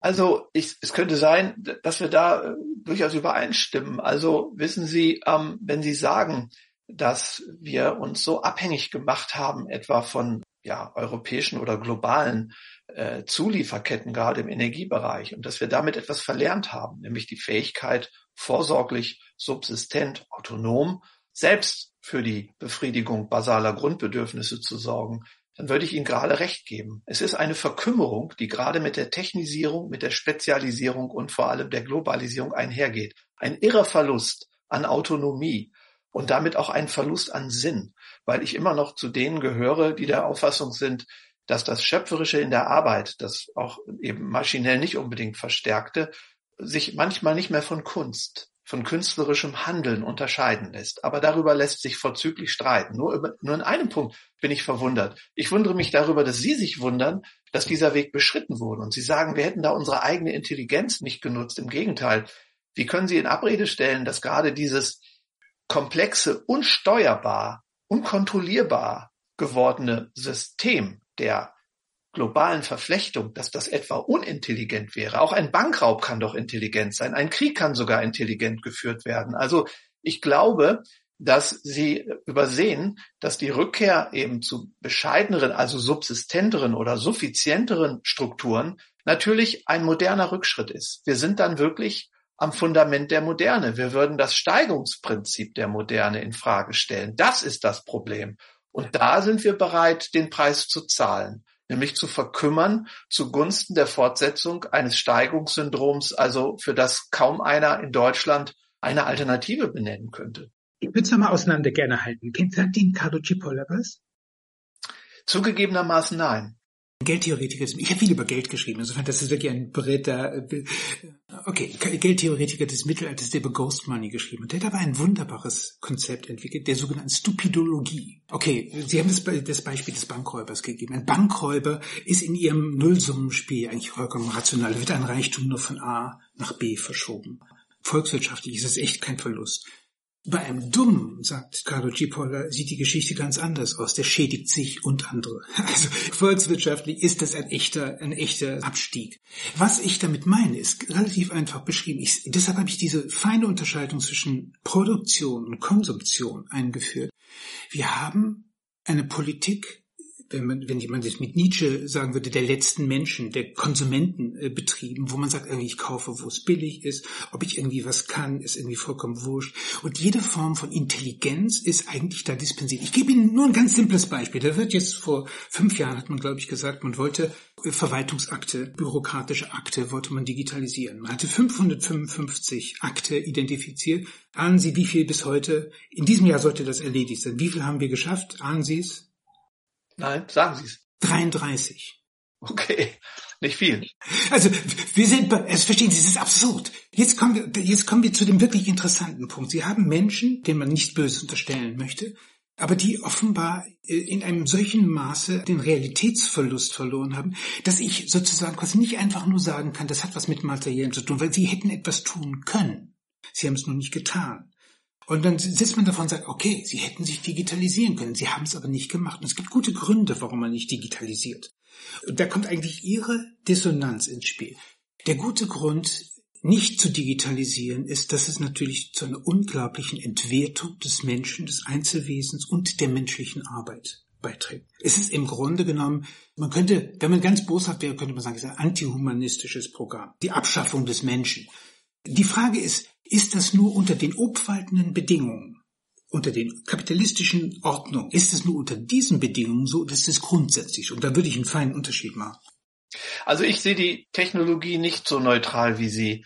Die Digitalisierung bedeutet schlicht und ergreifend einen systematischen Realitätsverlust. Die Digitalisierung bedeutet letzten Endes den Kontakt zur materiellen Mitwelt komplett zu verlieren, weil sozusagen die Wahrnehmung übersetzt wird. Das trifft dann nicht nur auf Flachbildschirme oder den kleinen Screen eines Smartphones zu, sondern erstmal ähm, generell.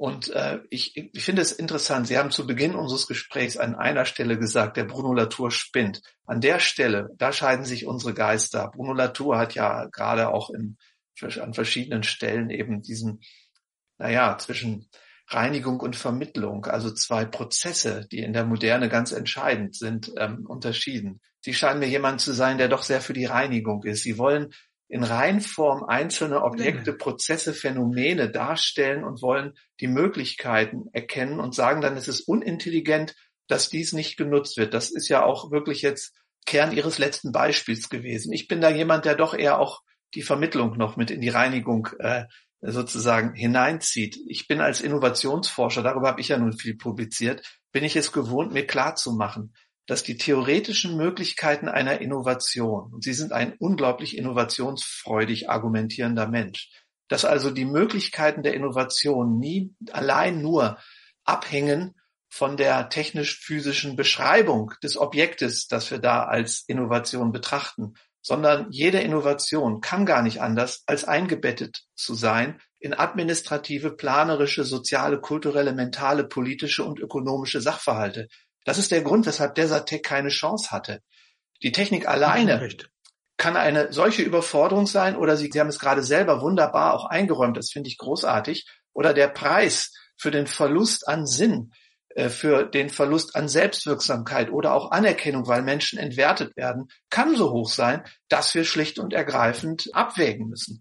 Und wenn wir schon von Abwägung reden, auch das ist etwas, was mir bei Ihnen zuweilen gerade etwas gefehlt hat. Schauen Sie, als Sie gerade gesagt haben, da sind wir zufällig auch einer Meinung. Aber äh, warum haben wir uns eingelassen, darauf von den Russen billig mit Gas beliefert zu werden? Selbst ohne diesen fürchterlichen Krieg müsste man diese Frage natürlich auch stellen.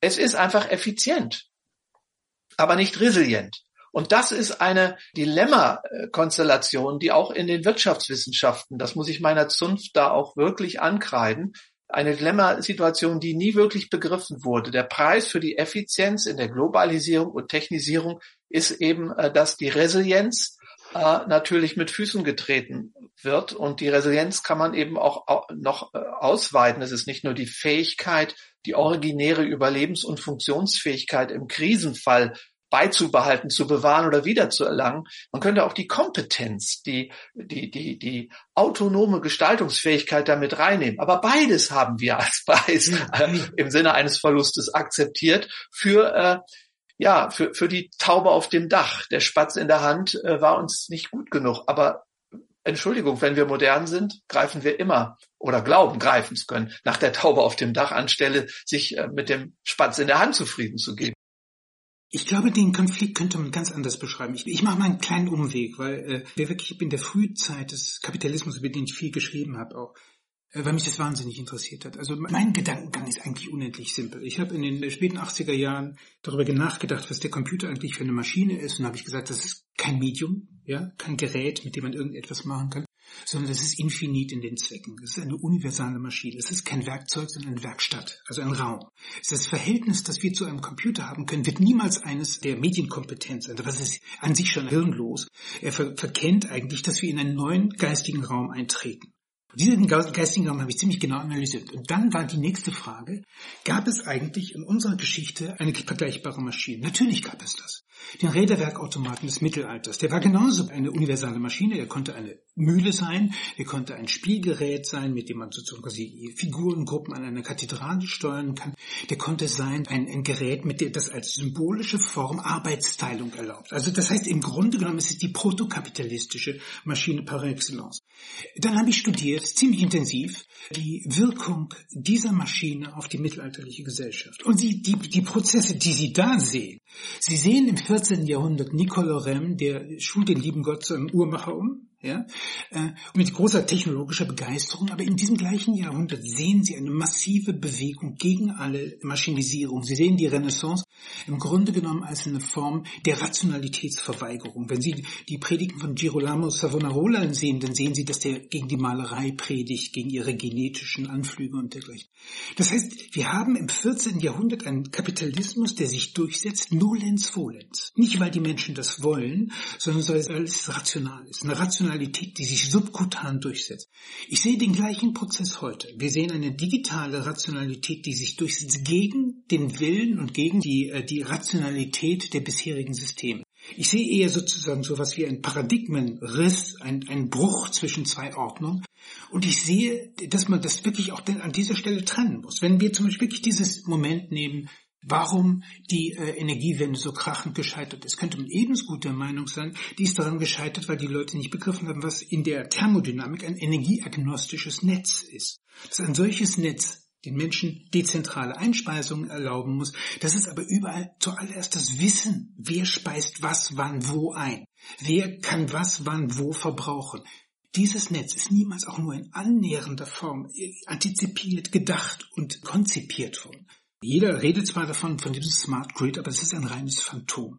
Das heißt, die Gesellschaft war nicht bereit dafür. Die Gesellschaft war mental nicht auf der Höhe der Zeit. Also wissen Sie, ich bin mir nicht sicher, äh, ob das nicht einfach äh, so ein klein wenig, äh, ja, ein bisschen an der, an der, an der, an der gegenwärtigen Empirie vorbei argumentiert ist. Also nochmal zurück zu Ihrem Beispiel aus dem Mittelalter, das Räderwerk. Punkt eins. Damals waren natürlich solche Artefakte nicht reproduzierbar, so ohne weiteres oder zumindest nicht leicht.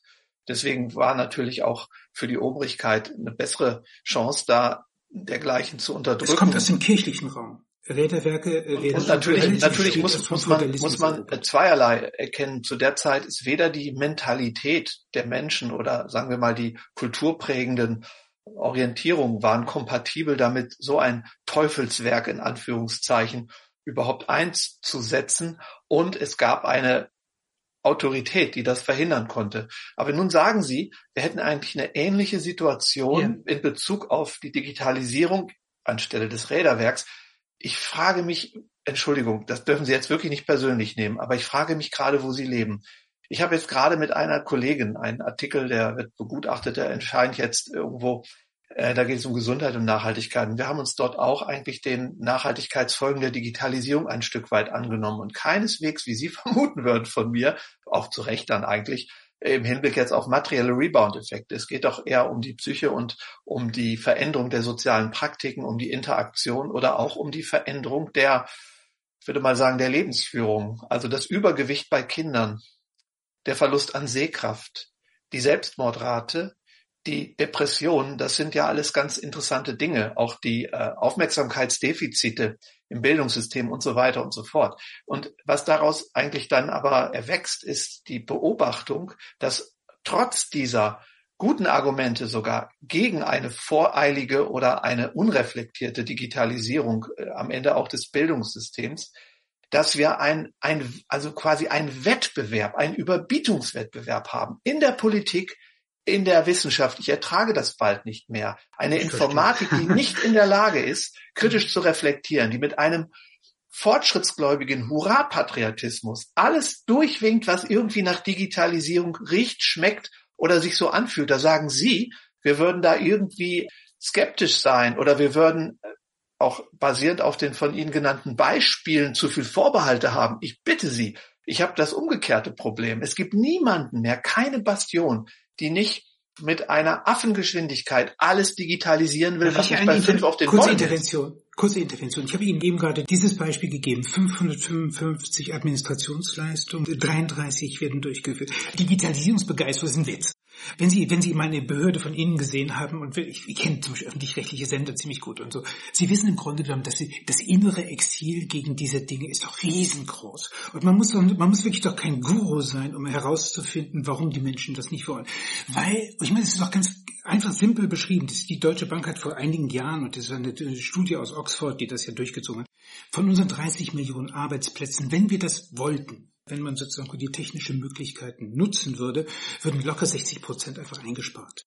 Und äh, äh, genau, also wenn Sie, ich weiß nicht, ob, ob Sie sich jetzt mit diesen letzten Zuckungen von OpenAI beschäftigt haben. Sagt Ihnen was? Nee, aber mir ist eine Studie bekannt, die aber schon vor ein paar Jahren rausgekommen ist, die sich also den Wirkung der sogenannten Industrie 4.0 zugewandt okay, hat im Hinblick auf den Arbeitsmarkt. Schauen Sie, schauen Sie sich an, was OpenAI macht. Das ist erschüttert in gewisser Hinsicht. Was ich, deshalb habe ich schon, ich wähle schon meine Worte mit Bedacht. Also Sie sehen eine künstliche Intelligenz, die nichts anderes ist als ein, sagen wir, ein Konvolut des, des Weltwissens. Also wenn Sie diese künstliche Intelligenz einen Aufgabe, auf, Auftrag geben, mein Sohn macht das gerade, er ist ein Data Scientist und lebt in Amerika und arbeitet an einem Online-Learning-System, äh, zum Beispiel einen Film über, von Kla über Clausewitz zu machen. Dann haben Sie so etwas, was in der Qualität besser ist, als was Ihnen, was nicht 60, 70 Studenten irgendwo hinsetzen würden. Es sei denn, ein wirklich intelligenter Video-Editor ist ja runter. Und dies ist nichts anderes, als wenn man so will, Heidegger hat das vielleicht gedacht, die Diktatur des Mann oder nichts anderes als Machine Learning, ein Konvolut dessen, was im Internet da ist. Es nimmt nichts anderes als Wikipedia, setzt dieses Ding zusammen. Am Ende haben sie eine Geschichte, die die menschliche Arbeit wirklich aussticht. Und ich wundere mich natürlich nicht, dass in einer Behörde oder wir zum Beispiel keine Electronic Healthcare Akte haben, äh, weil die Menschen spüren intuitiv, dass es sie ersetzt. Das heißt, es gibt einen ganz tiefen inneren Konflikt an dieser Stelle. Und der ist genauso wie im Mittelalter. Deshalb habe ich den Beispiel, das Beispiel des Räderwerkautomaten genommen. Mit dieser gleichen, der gleichen kognitiven Dissonanz. Nicolo Rem macht einen Gottesbeweis, schult den lieben Gott zum Uhrmacher um. Descartes entwickelt das dann letztlich zu einer Himmelsmaschine, so zu unserem sogenannten mechanistischen Weltbild ohne Gott. Aber äh, das ist im Grunde, die ganze Gesellschaft wird formatiert von dieser universalen Maschine. Und die Menschen spüren die Fremdheit. Nein, ich muss Ihnen da total widersprechen. Eigentlich ist die Digitalisierung, ja, äh, ist doch fast schon zu einer Droge geworden. Wissen Sie, dieselbe Digitalisierung, die Sie jetzt ins Feld führen als ein Mittel zur Einsparung von menschlicher Arbeitskraft, ja, verhilft den Menschen zu derart faszinierenden und ungeahnten Freiheiten, dass man inzwischen dazu übergeht, fünf- und sechsjährigen, also erst eine Spielkonsole, dann ein Tablet und dann noch ein Smartphone zu geben, dass wir überall, wo wir stehen und gehen, freiwillig unser Leben digitalisieren.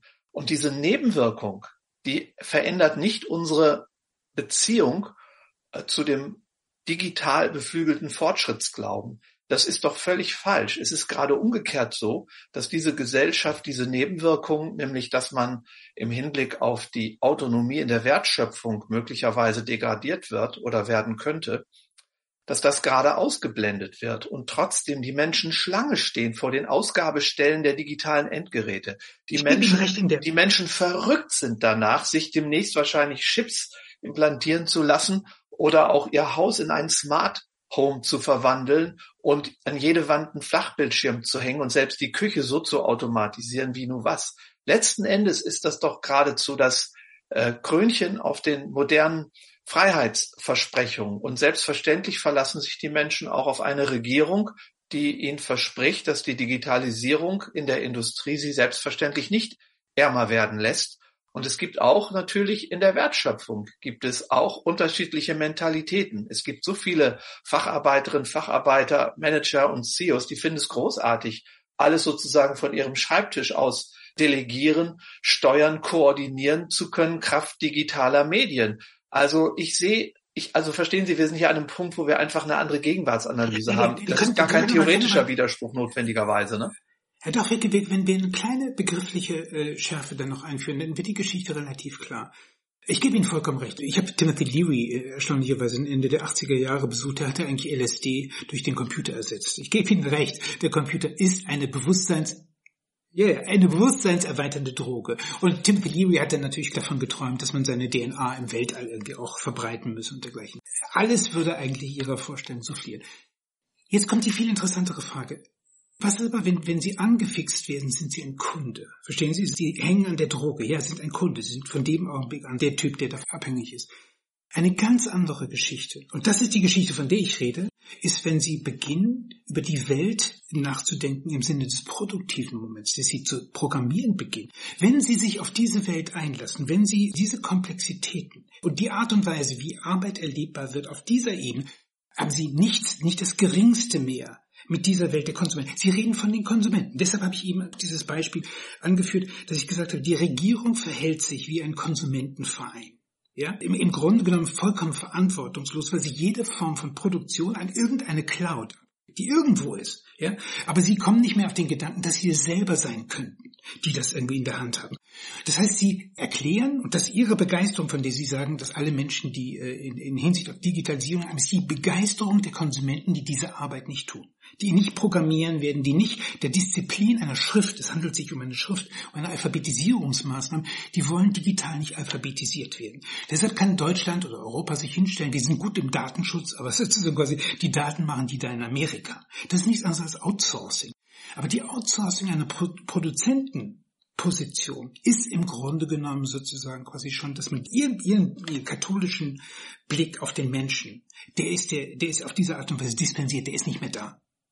Sondern wenn Sie nur als Konsument unterwegs sind, dann sind Sie ein, ein, ein Junkie. Ja klar, äh, da gebe ich, da gebe ich Ihnen recht. Also ich meine über äh, mit Konsumkritik kenne ich mich angeblich etwas aus und und äh, da rennen Sie bei mir natürlich offene offene Türen ein. Das ist keine Frage. Aber wenn ich Sie richtig verstehe, dann würden Sie doch auch die Hoffnung eigentlich äh, pflegen, dass die Digitalisierung uns dazu verhilft, also auch aus dem Konsumentendasein ein Stück weit auszubrechen, vielleicht autonomer zu werden. Sie kennen den Begriff des Prosumenten von Alvin Toffler ja, ja, oder des Co-Produzenten. Ja, das muss ich Ihnen, glaube ich, am allerwenigsten äh, erläutern. Aber äh, das wäre ja die spannende Frage. Natürlich haben wir uns überlegt, dass da sind wir wieder bei Friedhof Bergmann und äh, dieser Vision der dezentralen 3D-Drucker, die wir dann nutzen, statt also am Tropf der Industrie zu hängen. Die Frage ist nur, wer stellt dann die 3D-Drucker her? Das ist dasselbe Problem wie mit der erneuerbaren Energie. Ich weiß nicht, ob Sie die Schriften von Lovins Ende der 70er, sanfte Energien, waren Bestseller in den Staaten, nee, wurde im Rowold Verlag ein Jahr okay. später schon über. Das ist die erste Bibel dessen, was man heute unter Energiewende versteht. Dann der deutsche Atomkraftkritiker äh, und äh, Rechtswissenschaftsprofessor Meyer Tasch, der genau wie Lovins völlig unabhängig voneinander gesagt haben, die Krux an der Energiewirtschaft ist, dass sie uns letzten Endes beherrscht, weil diese Art der Technologie nur Sinn macht, wenn wir die zunehmenden Skalerträge ausschöpfen, also gigantische Kraftwerksmonstren in die Landschaft setzen. Aber Vorhang auf, die erneuerbaren Energien, das ist die Technologie, bilden die Technologie der Zukunft, weil die nur funktionieren, wenn wir sehr dezentral autonom Selbstproduzenten unserer Energie werden. Naja, Physiker wissen, wir produzieren sie nicht, wir wandeln sie um und machen sie ja, nutzbar. China, okay. China und jetzt stehen wir vor dem Paradox, dass das exakte Gegenteil eingetreten ist. Denken Sie mal darüber nach, dass selbst die schlimmsten Braunkohlemeiler, die, die also eine Nennleistung von fast einem Gigawatt haben und auch Atomkraftmeiler, die waren dezentraler als das, was jetzt die deutsche Energiewende ja. äh, uns äh, oktroyiert. Diese schlimmen Meiler waren tatsächlich gar nicht so weit von den Ballungszentren im Siedlungssinne und von den Produktionszentren entfernt. Das heißt, ein Netzproblem, ein Übertragungsproblem hatten diese Kraftwerksphilosophien äh, nicht. Aber jetzt die Philosophie der Offshore-Windkraft bedeutet, das genaue Gegenteil von Levin, Lovins äh, Mahatash äh, zu äh, bewerkstelligen, die längsten Übertragungsnetze, die wir je gebraucht haben. Und meine Prognose ist, die kriegen wir nicht mal. In der Digitalisierung erleben wir aus ökonomischer Perspektive, Sie kennen wahrscheinlich das Buch von Robert Frank, The Winner Takes It All. Also, dass die Digitalisierung einen solchen Konzentrationsprozess bedingt, obwohl wir da unten am Ende dieser Prozesskette meinen, wir seien, weil wir ein Smartphone haben, irgendwie autonom. Wir haben noch nie so eine Machtkonzentration ausgerechnet nicht nur direkt in der digitalen Industrie, also festgestellt, sondern auch in den Industrien, die nicht originär digitalisiert oder praktisch Produzenten von digitalen Dienstleistungen oder Hardware-Systemen sind. Ja, also das heißt, das Gegenteil entsteht ja eigentlich. Es ist eine Zentralisierung, die von der Illusion lebt, dass wir ja so dezentral in den Netzen unterwegs sind und uns überall entblößen, uns selbst verwirklichen und inszenieren können. Nicht nur Kraft Social Media, sondern auch auf Basis all der anderen Nebenexistenzen, die wir also durch Digitalisierung überhaupt umsetzen können. Ne? Ich gebe Ihnen in mancherlei Hinsicht wirklich recht. Also natürlich, also nennen wir Skalierungseffekte und dergleichen, die digitalisieren unglaublich, was an gesellschaftlicher, politischer Macht bei solchen Unternehmen wie Google und Facebook und dergleichen irgendwie äh, sich akkumuliert hat. Wenn wir aber, wenn, und deshalb ist die Geschichte der Digitalisierung unglaublich interessant, weil sie bestimmte Paradigmenwechsel wirklich klar macht. Ich habe untersucht, wie Robert Metcalf in den frühen äh, 70er Jahren am Xerox Park das Ethernet aufgebaut hat. Das Interessante, und jetzt ist wirklich, wirklich, die Geschichte widerspricht all dem, was eigentlich unser Blick auf die Welt ist. Xerox Park, da waren nur Computerwissenschaftler, lauter Menschen, die eigentlich an der Digitalisierung teil hatten. Robert Metcalf hatte die Aufgabe, diese Rechner zu vernetzen. Ja, niemand wollte das haben. Und wissen Sie warum? Ahnen Sie? Haben Sie eine Idee? Naja, weil das ein Verlust an Autonomie und genau. Zuwachs an ja. Kontrollierbarkeit also hier sitze ich transparent. Genau, hier sitze ich vor meinem Computer. Wenn ich vernetzt bin, kann mein Nachbar meine Arbeit appropriieren. Die ganze Firma, obwohl sie der Digitalisierung sich verschrieben hat, wie nicht sonst Xerox Park, war gegen dieses Projekt. Robert Metcalf hat dieses Projekt gleichwohl durchgesetzt, also viele gute Gründe. Und dann begannen die Ingenieure äh, dann doch Interesse dran zu haben. Die konnten zum Beispiel ihre eigene Performance messen. Sie, konnten messen, wie ihr eigener Rechner sozusagen, ihr eigenes Programm läuft von außen. Die konnten, der E-Mail-Verkehr kommt aus dieser Zeit. Dann passierte eine Kleinigkeit, das Netz fiel aus. Und die gesamte Firma alle Leute standen in Robert Metcalfs Büro fünf Minuten und das Netz ausgefallen ist. Wo ist das Netz? Niemand wollte das Netz haben, als das Netz da war. Wir haben das Netz und das Netz und wir sehen, dass der, der Arbeitsbegriff des Einzelnen wird appropriiert. Ja, wir sehen das im Wortsinn. Das heißt, Sie sind in diesem Augenblick nicht mehr sozusagen wie Blaise Pascal allein in Ihrem Zimmer. Ich spreche seit den 90er Jahren vom Dividuum. Nicht mehr vom Individuum, sondern vom Dividuum, einem, einem Wesen, das sich teilt, das sich mitteilt und dergleichen. Dieses Dividuum unterliegt genau diesem kollektivistischen Zug. Es ist eigentlich schon enteignet. Das ist eine, eine unglaubliche Veränderung unseres Begriffes von Arbeit, von Identität, von Wertschöpfung, von, von Mehrwert weil sie alles, was wir haben, was am Individuumsgedanken hängt, gilt da nicht mehr. Das heißt, der Konflikt, der hier ausgetragen wird, ist eigentlich einer, der ist viel tiefer als irgendwelche Kapitalismuskritiken äh, sein können. Der, der geht wirklich tief. Nehmen Sie das Mittelalter, der Mittelalter Arbeit, das hieß die Mühsal der Enterbten. Ja? Bis zum 12. Jahrhundert ist niemand auf den Gedanken gekommen, Arbeit positiv zu sehen. Durch Bernhard von Clairvaux und die Zisterzienser hat sich das verändert. Arbeit wurde plötzlich so quasi als Wertschöpfung begriffen.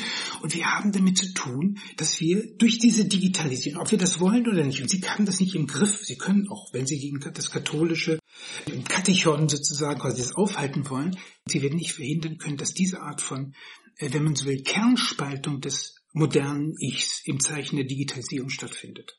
Es gibt aber eine, ich würde mal sagen, also eine Janusköpfigkeit im Hinblick auf das Argument, dass aus dem Individuum ein Dividum wird. Ähm, also ich gebe Ihnen recht, ähm, was den ersten Teil eigentlich äh, dieser Problematik anbelangt, den Sie jetzt da gerade äh, ausgeführt haben. Natürlich bedeutet die Vernetzung, dass ich letzten Endes irgendeine Eigenständigkeit, eine Autonomie vielleicht wenn man so sagen will, aufgebe.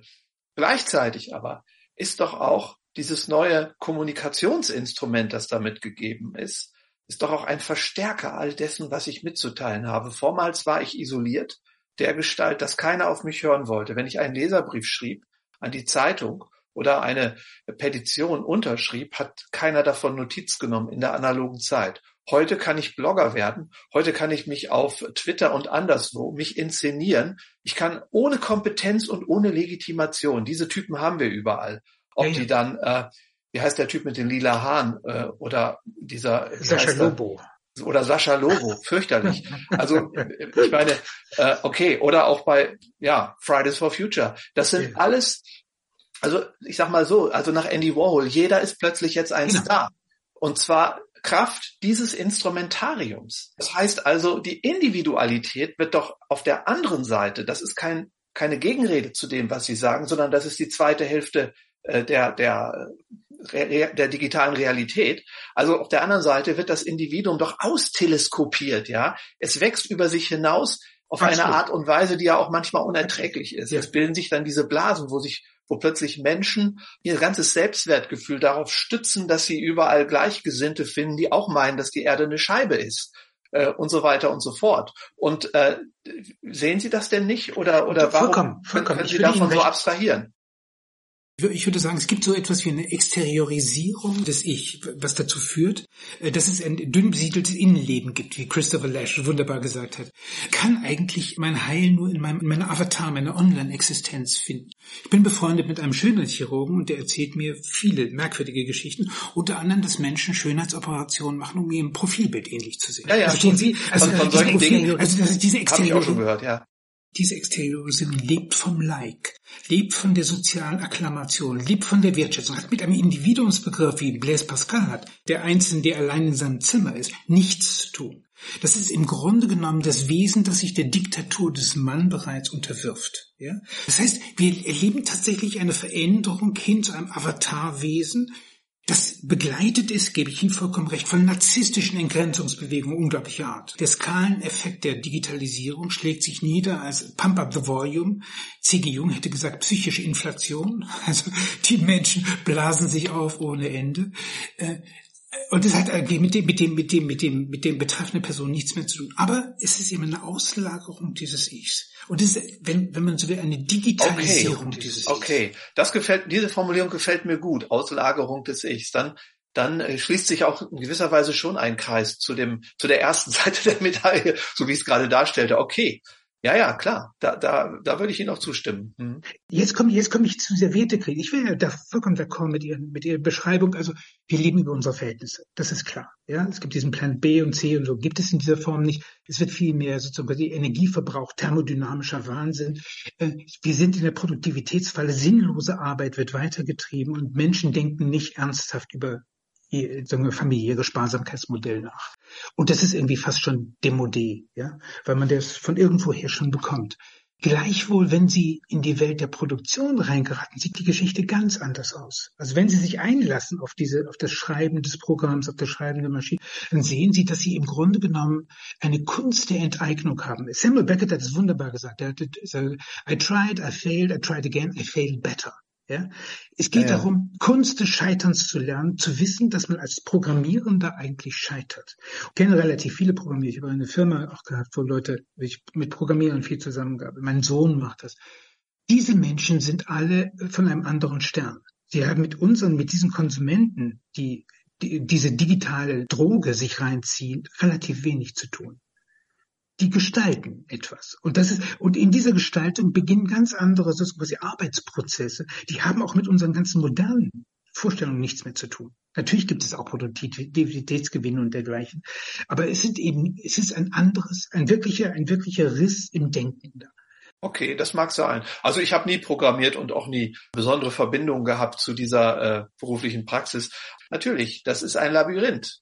Es ist ein Labyrinth, in das man sich natürlich hineinbegibt weil es äh, von der Wahrnehmung her so weit entfernt ist eigentlich von der, sage mal, von der leiblichen, von der Leiblichkeit des eigenen Körpers oder auch der, der Mitwelt. Das, das ist mir, ist mir vollkommen klar. Ja, ja. Ich bin äh, gewissermaßen zu der äh, Urformel, weil ich mich intensiv mit George Bull beschäftigt habe, die, die Entstehung dieser Logik verstehen wollte. Und wenn Sie seine Lord of Thought lesen, kommen Sie auf merkwürdigste Dinge. Sie, Pool findet, äh, der definiert die Eins als das Universum und die Null ist das Nichts. Ganz klar, Leibniz-mäßig fast. Also, das könnte man doch alles verstehen. Und jetzt sieht man, dass diese beiden Königszahlen der Mathematik, wie Erwin Schrödinger die genannt hat, die haben eine Gemeinsamkeit. Ich multipliziere Null mit sich selbst, kommt immer Null raus. Ich multipliziere eins mit sich selbst, kommt immer eins raus. Und wenn wir das jetzt mathematisch formalisieren, kommt der Schrecken der Digitalisierung raus. x ist gleich x hoch n. Verstehen Sie? Das heißt, ich bin eine Population meiner selbst, ich bin ein anderer, ich bin nicht mehr ich, sondern ich bin viele. Und diese Formel ist tatsächlich, wenn wir diese Skalierungseffekte nehmen, wir haben einen begrenzten Leib, Thermodynamik und so weiter und so fort, aber dieser Leib kann sich entgrenzen. In dem Augenblick, wo er in den digitalen Raum geht, ist er in gewisser Hinsicht diesem x hoch n, eigentlich in der Unmöglichkeit, so eine Ewigkeitsverheißung und dergleichen. Und das ist jetzt unsere Psyche. Das ist unsere psychische Dissonanz, in der wir leben. In zwei Räumen gleichzeitig zu operieren, äh, wo der eine eine metaphysische Fracht hat, so dass er mir etwas gibt, was ich eigentlich realiter in, meiner, in meinem Nahfeld nicht erleben kann und einen Preis dafür nimmt. Es kostet einen Preis, wenn Sie sich sozusagen quasi auf diese Online-Welt allein verlassen. Sie zahlen, das ist ein Seelenverkauf, ja, den müssen Sie dann schon ordentlich organisieren, indem Sie zum Influencer werden oder dergleichen. Äh, die ganz simple Frage, da ist der Volkswirt gefragt, können Sie dem entgehen? Nein. Seit dieser Zeit, seit dem 19. Jahrhundert, werden Sie dieser Ordnung nicht entgehen können. Naja, das ist, also bislang äh, ist es so gewesen, wie Sie sagen, dass ganz bestimmte Trends, wie Sie jetzt gerade einen beschrieben haben, die es auch sicherlich schon lange vor der Digitalisierung gab, also das Telefon, äh, das Fernsehen und äh, natürlich auch die Massen. Nee, Dieter Stuhl hat gelebt 1840, der ist geschrieben ja, okay. okay. Aber, aber Na, auch vor Telefon, vor, äh, ja, ja, also, ja. Ja, genau. Maschine. Ich habe sogar eine Zeit zwischen Buhl und heute einfach nochmal äh, aufrufen wollen, um zu sagen, also vor der Digitalisierung hat es ganz unterschiedliche Phasen gegeben, die alle diesem Muster in gewisser Weise auch folgen. Aber Natürlich, Sie wissen, es hat auch mal die Luditen, die Maschinenstürmer gegeben, die haben nicht viel bewirkt, weil sie natürlich in einer Welt gefangen waren, die äh, letzten Endes noch nicht wirklich erschlossen war. Also der Herman Daly hat mal von einer vollen und leeren Welt gesprochen, ja. auch aus thermodynamischer Sicht. Wir haben einfach wirklich die schmerzhafte Erfahrung mit den physischen Grenzen noch gar nicht wirklich gehabt. Wir standen immer kurz davor, nicht nur äh, im Sinne von Ökologie, auch im Sinne eben der Verletzlichkeit unserer Versorgungsstrukturen, von denen unsere Lebensführung ja so abhängig geworden ist. Aber wissen Sie, diese Fortschreibung des Trends, die Sie da gerade sehr plausibel begründet haben, und zwar theoretisch, erinnert mich an jemanden, der auf einem 80-stöckigen Hochhaus steht, runterspringt und okay. nach 60 Stockwerken sagt, was soll sein? Der Trend setzt sich fort. Ja, gut. Also, also ich, ich äh, wissen Sie, ich bin jetzt nicht einer von denen, die jetzt äh, so vielleicht schon wie vor 50 Jahren, da schließt sich fast der Kreis, weil heute von Meadows und Forrester sprachen, aber es ist doch so zu offensichtlich, dass wir die Grenzen bald auch erreichen und mit Digitalisierung werden wir sie nicht durchbrechen, weil also nochmal, ich, ich sehe eben gerade, äh, also anders, ich muss noch mal an einer Stelle einhaken, wo Sie gerade das Scheitern der Digitalisierung beklagten, während ich ja sagte, Entschuldigung, ich beklage gerade ein Überschießen der Digitalisierung. Aber bleiben wir mal bei Ihrer Position und gehen wir mal davon aus, dass, dass das ein Scheitern ist, dass so viele Möglichkeiten, die Sie sehen, die noch nicht ausgeschöpft werden, äh, also dass dies ein Befund ist, dann sage ich Ihnen, das ist derselbe Befund wie in der Energiewende. Sie haben sich einfach geirrt. Die Digitalisierung funktioniert nicht so, weil sie von so viel Voraussetzungen abhängig ist, die, die, die nicht mitgedacht sind.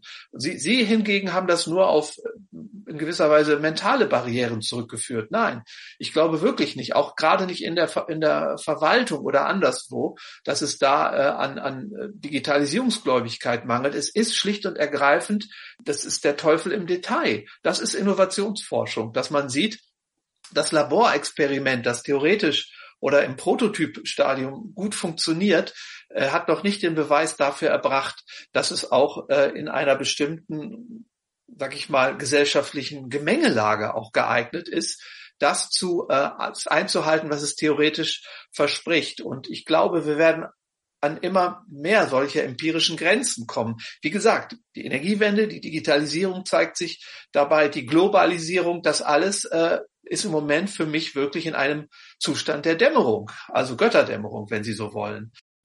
Ich bin im Befund, bin ich, wie gesagt, ich habe ja vorhin gesagt, ich, ganz viele Ihrer Befunde teile ich absolut. Teile ja, also, also ein, ein Satz, damit, damit das nicht klingt, als würde ich jetzt abgedriftet sein und deshalb wenn Sie sagen, wir können dem nicht entgehen. Also ich würde mal so sagen, ich möchte es differenzieren. Bis zum Erreichen dieser dann irgendwann schmerzhaft werdenden Grenze gebe ich Ihnen recht. Das sehe ich ja. Das ist ja mein, das ist ja meine Klage, dass ich die Welt nicht mehr verstehe, weil alles so unkritisch und unreflektiert in die Digitalisierungsfalle rennen. Verzeihen Sie, das ist eine andere Position als die Sie haben. Aber ich erkenne, da kommt irgendwann ein Punkt, wenn die Selbstmordrate unter Kindern oder wie wir es in China erleben, jedes Kind eine Brille braucht weil, weil man die Kinder schon in einem äh, Entwicklungsstadium äh, sozusagen, wo praktisch sich die Augen noch herausbilden, mit digitalen Medien konfrontiert.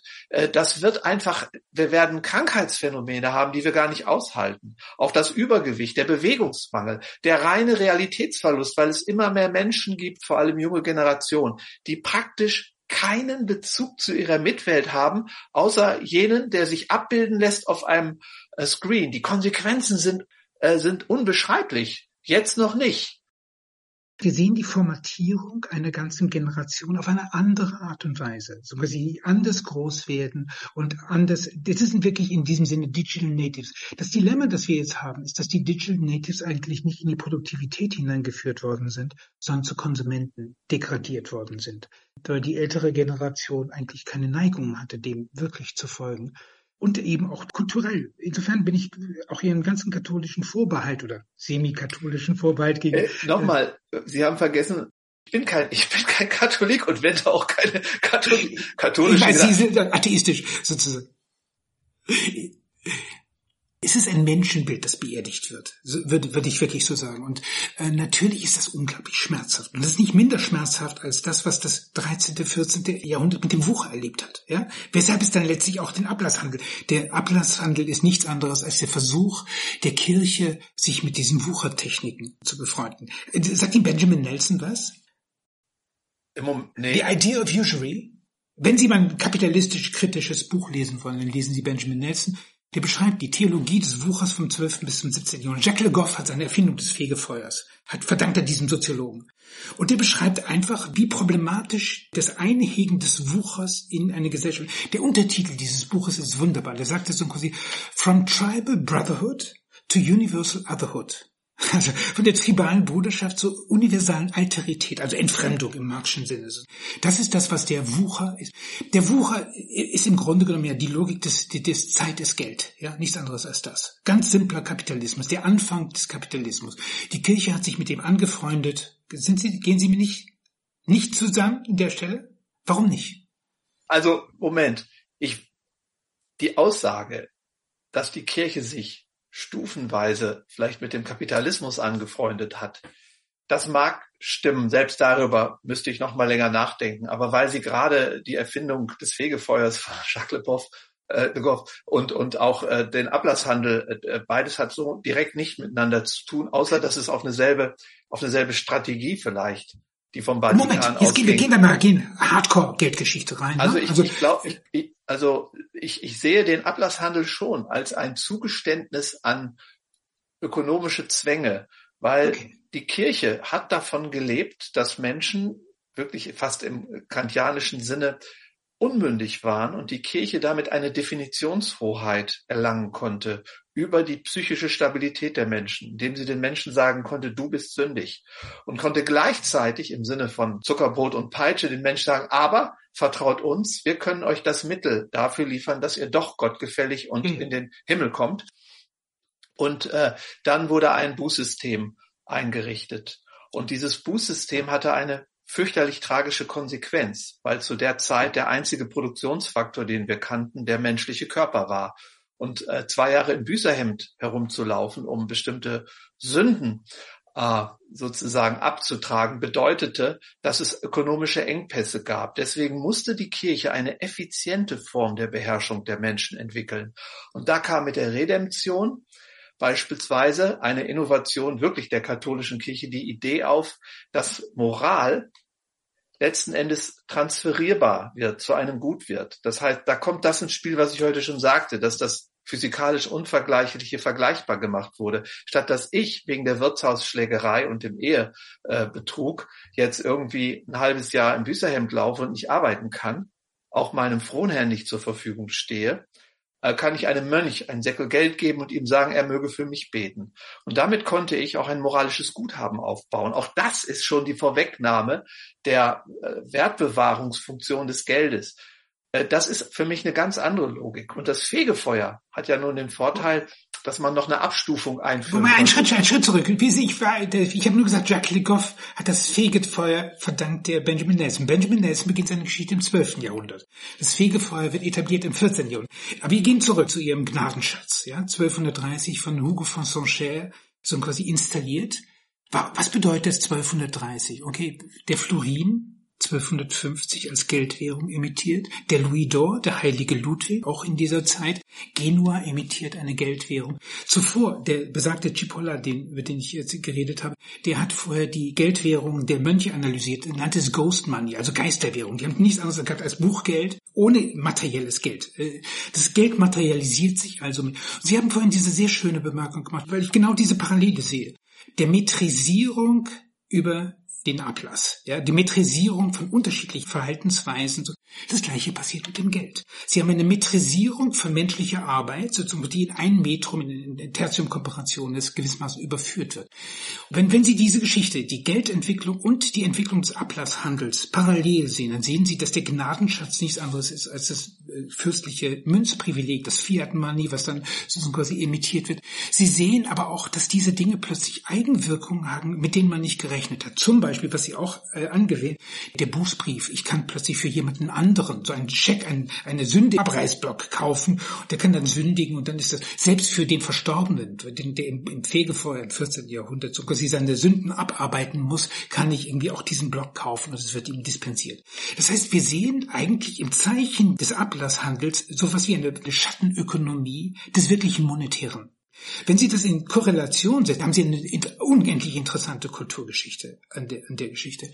Ja, ja, da, da würde ich Ihnen auch nicht widersprechen. Ich habe ja gerade selbst gesagt, also für mich sind äh, Praktiken und Innovationen, ich nenne das wirklich Innovation ja, für die damalige ist, Zeit, ja, ja. des Ablasshandels sind eine Vorwegnahme dessen, was später in der Volkswirtschaftslehre Basis ist, überhaupt Absolut. zur Erklärung des äh, Wohlstandes oder überhaupt der Steigung von Produktion. Schauen Sie, wenn jemand Orangen pflanzt und will ein Notebook, wie kann man Orangen gegen das Notebook aufrechnen? Das ist unmöglich. Und vor allem, der Notebook-Hersteller hat schon genug Orangen. Also brauche ich sozusagen eine Ebene der Symbolik, auf der diese beiden physisch unvergleichlichen Dinge vergleichbar gemacht werden. Und die Nebenwirkung ist, dass ich dann sogar plötzlich eine Saldierung vornehme, auch die mir auch verhilft im sozialen Kompensationsleistung, auch Reparationszahlungen oder auch Wiedergutmachung zu machen. Die Logik der Kompensation, das heißt das Tilgen von Schuld, das ist natürlich eine Kulturtechnik, die noch viel, viel älter ist als der Ablasshandel. Ja, ja. Und nimmt auch schon was von dem vorweg, was später Ökonomie im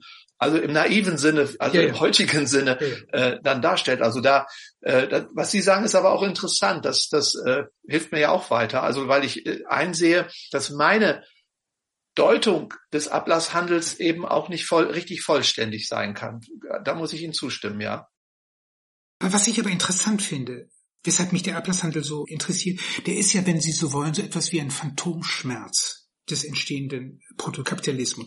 Und in diesem Phantomschmerz entstehen lauter Finanz technische Innovation. Die haben ja sowas, selbst Drückerkolonnen wurden ja sozusagen quasi schon im 14. Jahrhundert, die dann zu zwei, zu dritt vor den, zu den Büßern gingen und denen irgendwelche äh, Bußbriefe da irgendwie Ablassbriefe verkauften. Also alle bis hin zu den Jubeljahren, die dann irgendwie stattfanden, alle fünf, alle 100, später alle 50 Jahre, wo Rom dann plötzlich Touristen angezogen hat. Jeder hat das als ein wunderbares Finanzinstrument genutzt. Und das Erstaunliche an diesem Punkt ist, dass gewissermaßen subkutan im Zeichen dieser Sündentilgung eigentlich wirklich protokapitalistische Techniken, die sich durchgesetzt hat. Und jetzt kommen wir zu dieser merkwürdigen Verwandtschaft zu heute. Wir sehen, irgendwo haben wir, wir, wir geraten in eine, das hat mir sehr gut gefallen, Ihre Betrachtungsweise in Richtung auf die, auf diese grüne Energiewende und dergleichen als Religion letztlich. Es ist ja eine apokalyptische Religion, der wir beiwohnen können. Man muss rein sein, man gibt die guten Energien und dergleichen. Und das Ganze ist einfach nicht kompatibel. Es geht im, im Grunde genommen um einen geistigen Kosmos. Aber im Zeichen dieser Geschichten äh, entstehen auch neue ökonomische Matrizen. Mit einer, einer der Leute, mit denen ich auch in diesem, in diesem Podcast noch reden werde, ist Georg Frank. Sagt Ihnen was? Wissen Sie, wer es ist? Georg Frank? Georg Frank ist für mich äh, eine kleine Leitfigur. Ich habe auch das Glück gehabt, ihm mal zu begegnen. Ah, okay. Äh, ja, natürlich, Ökonomie der Aufmerksamkeit. Genau. Also ich hätte, ich hätte in dem, in dem ein, ein, ein, wenn ich das mal so sagen darf, ein bahnbrechendes Buch. Bahnbrechend ja, ist fast ja. untertrieben.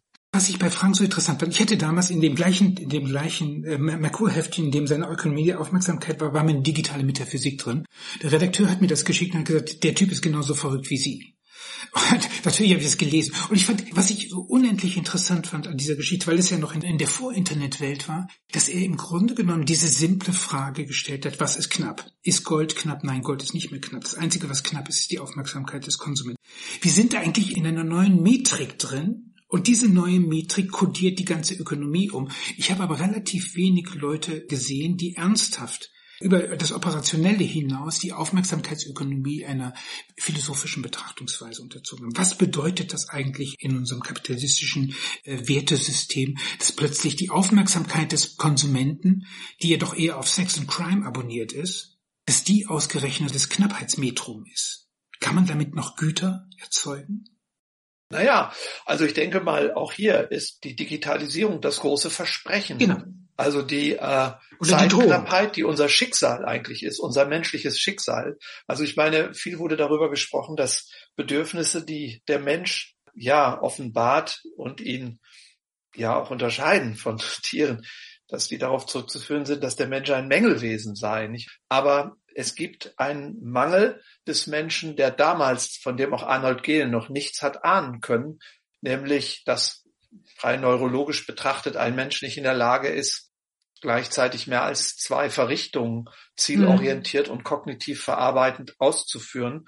Und wenn diese Knappheit plötzlich eskaliert, weil erstmals in der Geschichte mehr Möglichkeiten finanzierbar oder überhaupt verfügbar sind für ein Individuum, als überhaupt noch an Aufnahmekapazität da ist, dann wird relativ klar, was los ist. Da kann man dann nicht mehr nur noch von Knappheit der Aufmerksamkeit sprechen, sondern unsere psychische Ressourcenausstattung, die ist eben auch begrenzt auf die Geschwindigkeit unserer Sinnesorgane, ohne die wir eben nicht in der Lage sind, überhaupt irgendetwas zu verrichten, was uns nützlich sein könnte, problemlösenden Charakter hat oder vielleicht sogar eine Steigerung dessen verursacht, was wir unter Lebensqualität, Glück oder Zufriedenheit ähm, verstehen.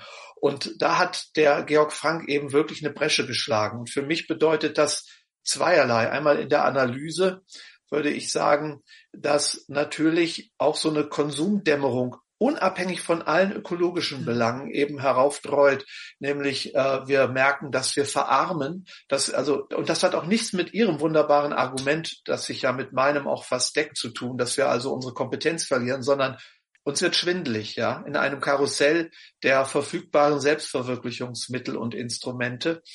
Und ähm, das ist das eine. Das, also das heißt, damit wird der Wirtschaft auf der einen Seite auch fast für Grenze gesetzt.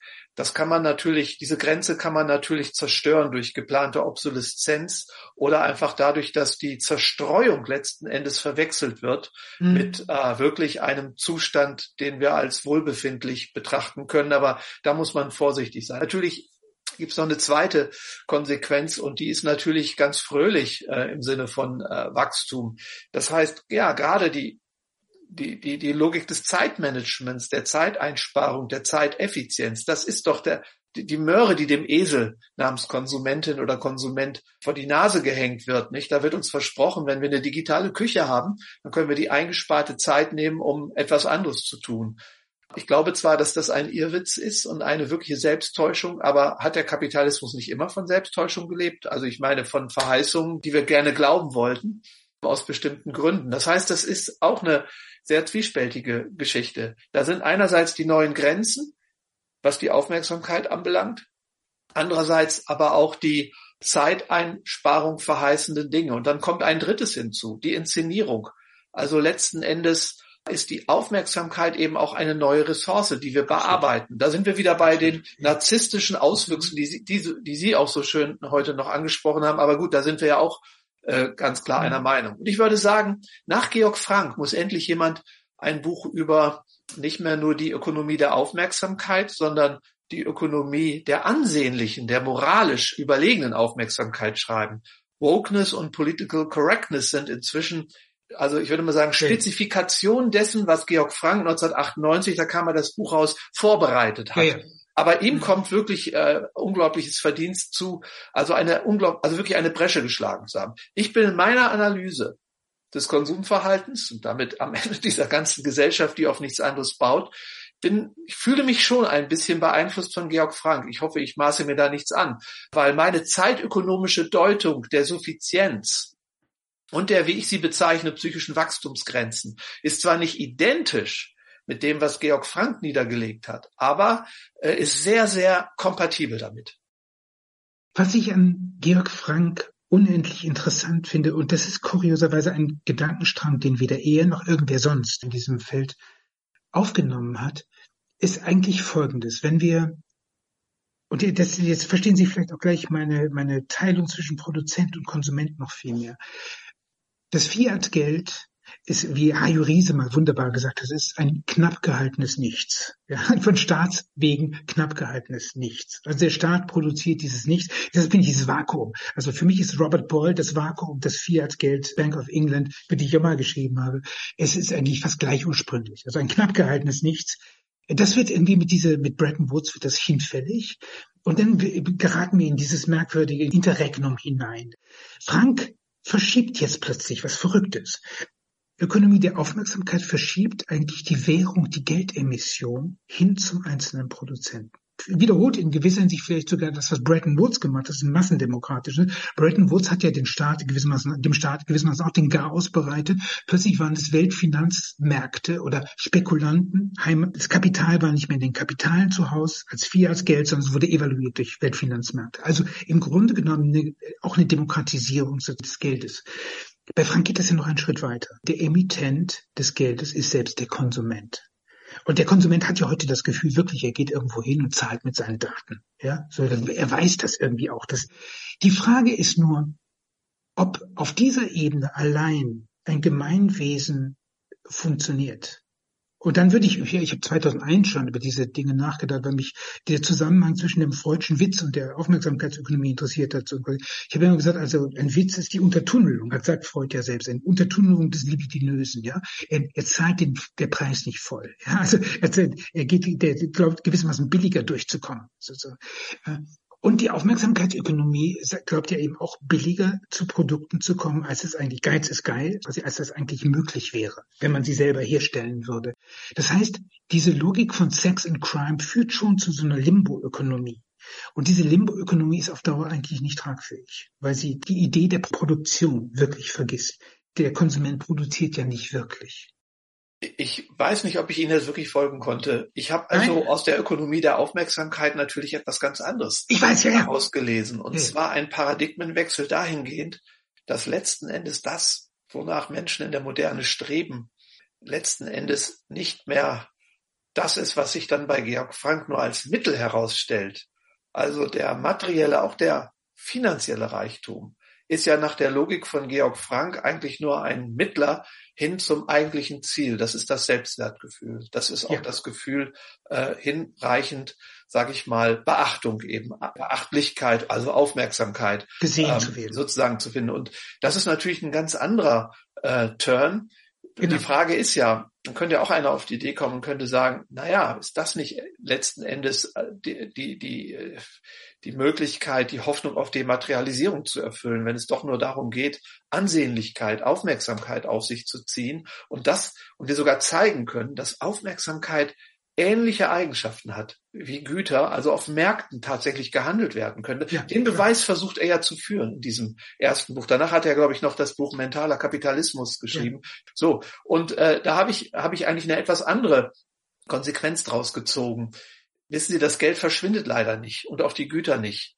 Auch die Mittel, die medialen Mittel, äh, die ich benötige, um gleichzuziehen mit anderen, die also in dieser Ökonomie der Aufmerksamkeit, also gute Überschüsse an Aufmerksamkeit oder sogar eine Kapitalbildung im Sinne von Aufmerksamkeit, selbst ja, das ja. versucht ja Georg Frank nachzuzeichnen, ja. die das alles können. Also da, das heißt, ob ich, ob ich da wirklich eine andere Ökonomie draus machen kann, aus dieser Logik, das durchschaue ich so noch nicht. Also, also da gibt es einiges, was dafür spricht, aber ja. es gibt eben auch etwas, was dagegen spricht.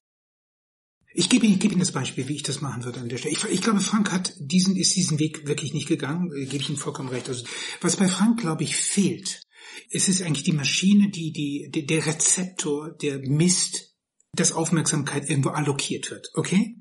Aber das ergibt ja wirklich nur Sinn, wenn ich irgendwie eine Fernbedienung habe, ich drücke drauf und irgendwo gibt es eine Datenbank, die merkt sich den Scheiß. Sonst ergibt diese ganze Geschichte der Aufmerksamkeitsökonomie keinen Sinn. So, das heißt natürlich implizit, wenn er von den Aufmerksamkeitsmillionären spricht, setzt er das voraus. er beginnt ja noch in der Fernsehwelt von Boris Becker. Also Fernbedienung wird festgehalten und so weiter und so fort. Boris Becker hat plötzlich das 50-fache, 100-fache seines Preisgeldes als Werbevertrag bei der Deutschen Bank ein Vielfaches, weil er Aufmerksamkeit allokiert.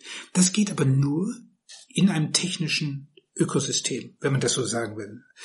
Da sind sie im Grunde genommen schon in dieser Internetwelt drin, letztlich. Die Frank in dem, er denkt sie irgendwo mit, er, kennt diese Welt ja auch ziemlich genau, aber, aber er problematisiert sie. Und noch weniger problematisiert er eigentlich dieses Phänomen, was ich in Bretton Woods sehen würde, dass das Fiat-Geld, also dass die Kapit das Kapital in den Kapitalen zu Hause, oder wie Marx sagt, das Kapital hat, trägt Uniform und Landesfarben, ja, also das heißt, es ist nationalstaatlich organisiert, das hört auf. Plötzlich wird das Kapital herrenlos, ja, mit, mit Bretton Woods, mit den 70er Jahren. Und in dieser Herrenlosigkeit kommt als letzte, so würde ich das sehen, als letzte Rettung eigentlich des Kapitalismus die frankische Aufmerksamkeitsökonomie. Und natürlich versucht man auf diese Art und Weise die alten monetären Ordnungen wunderbar mit dieser Aufmerksamkeitsökonomie. Aber die, wenn Sie die Finanzkrise unter dem Gesichtspunkt sehen, dann sehen Sie, dass die Finanzkrise eigentlich die erste Katastrophe der Aufmerksamkeitsökonomie war. Risk-adverse Lemmings nenne ich das so. Risikoadverse Lemminge. Alle laufen in die gleiche Richtung und stürzen gemeinsam ab. Und was hat sie geleitet? Aufmerksamkeit. Nichts sonst. Hier gibt es Kohle, hier gibt es das Billige, alle laufen in die gleiche Richtung.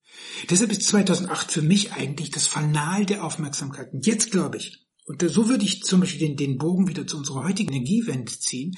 Ich glaube, dass wir heute eine ähnliche Problematik haben. Wir sind Risk-Adverse Lemmings, sind in diese Falle mit den Russen getappt und haben vollkommen vergessen, was eigentlich dieses angeblich dezentrale Energiesystem sein soll. Da gibt es keine Rationalität, sehe ich jedenfalls nicht.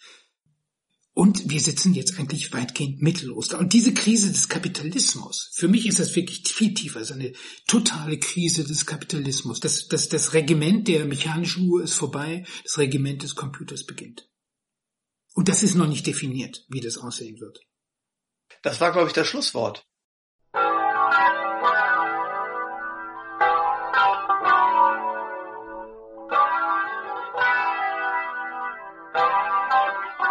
Sie hörten Martin Burkhardt im Gespräch mit Nico Pech.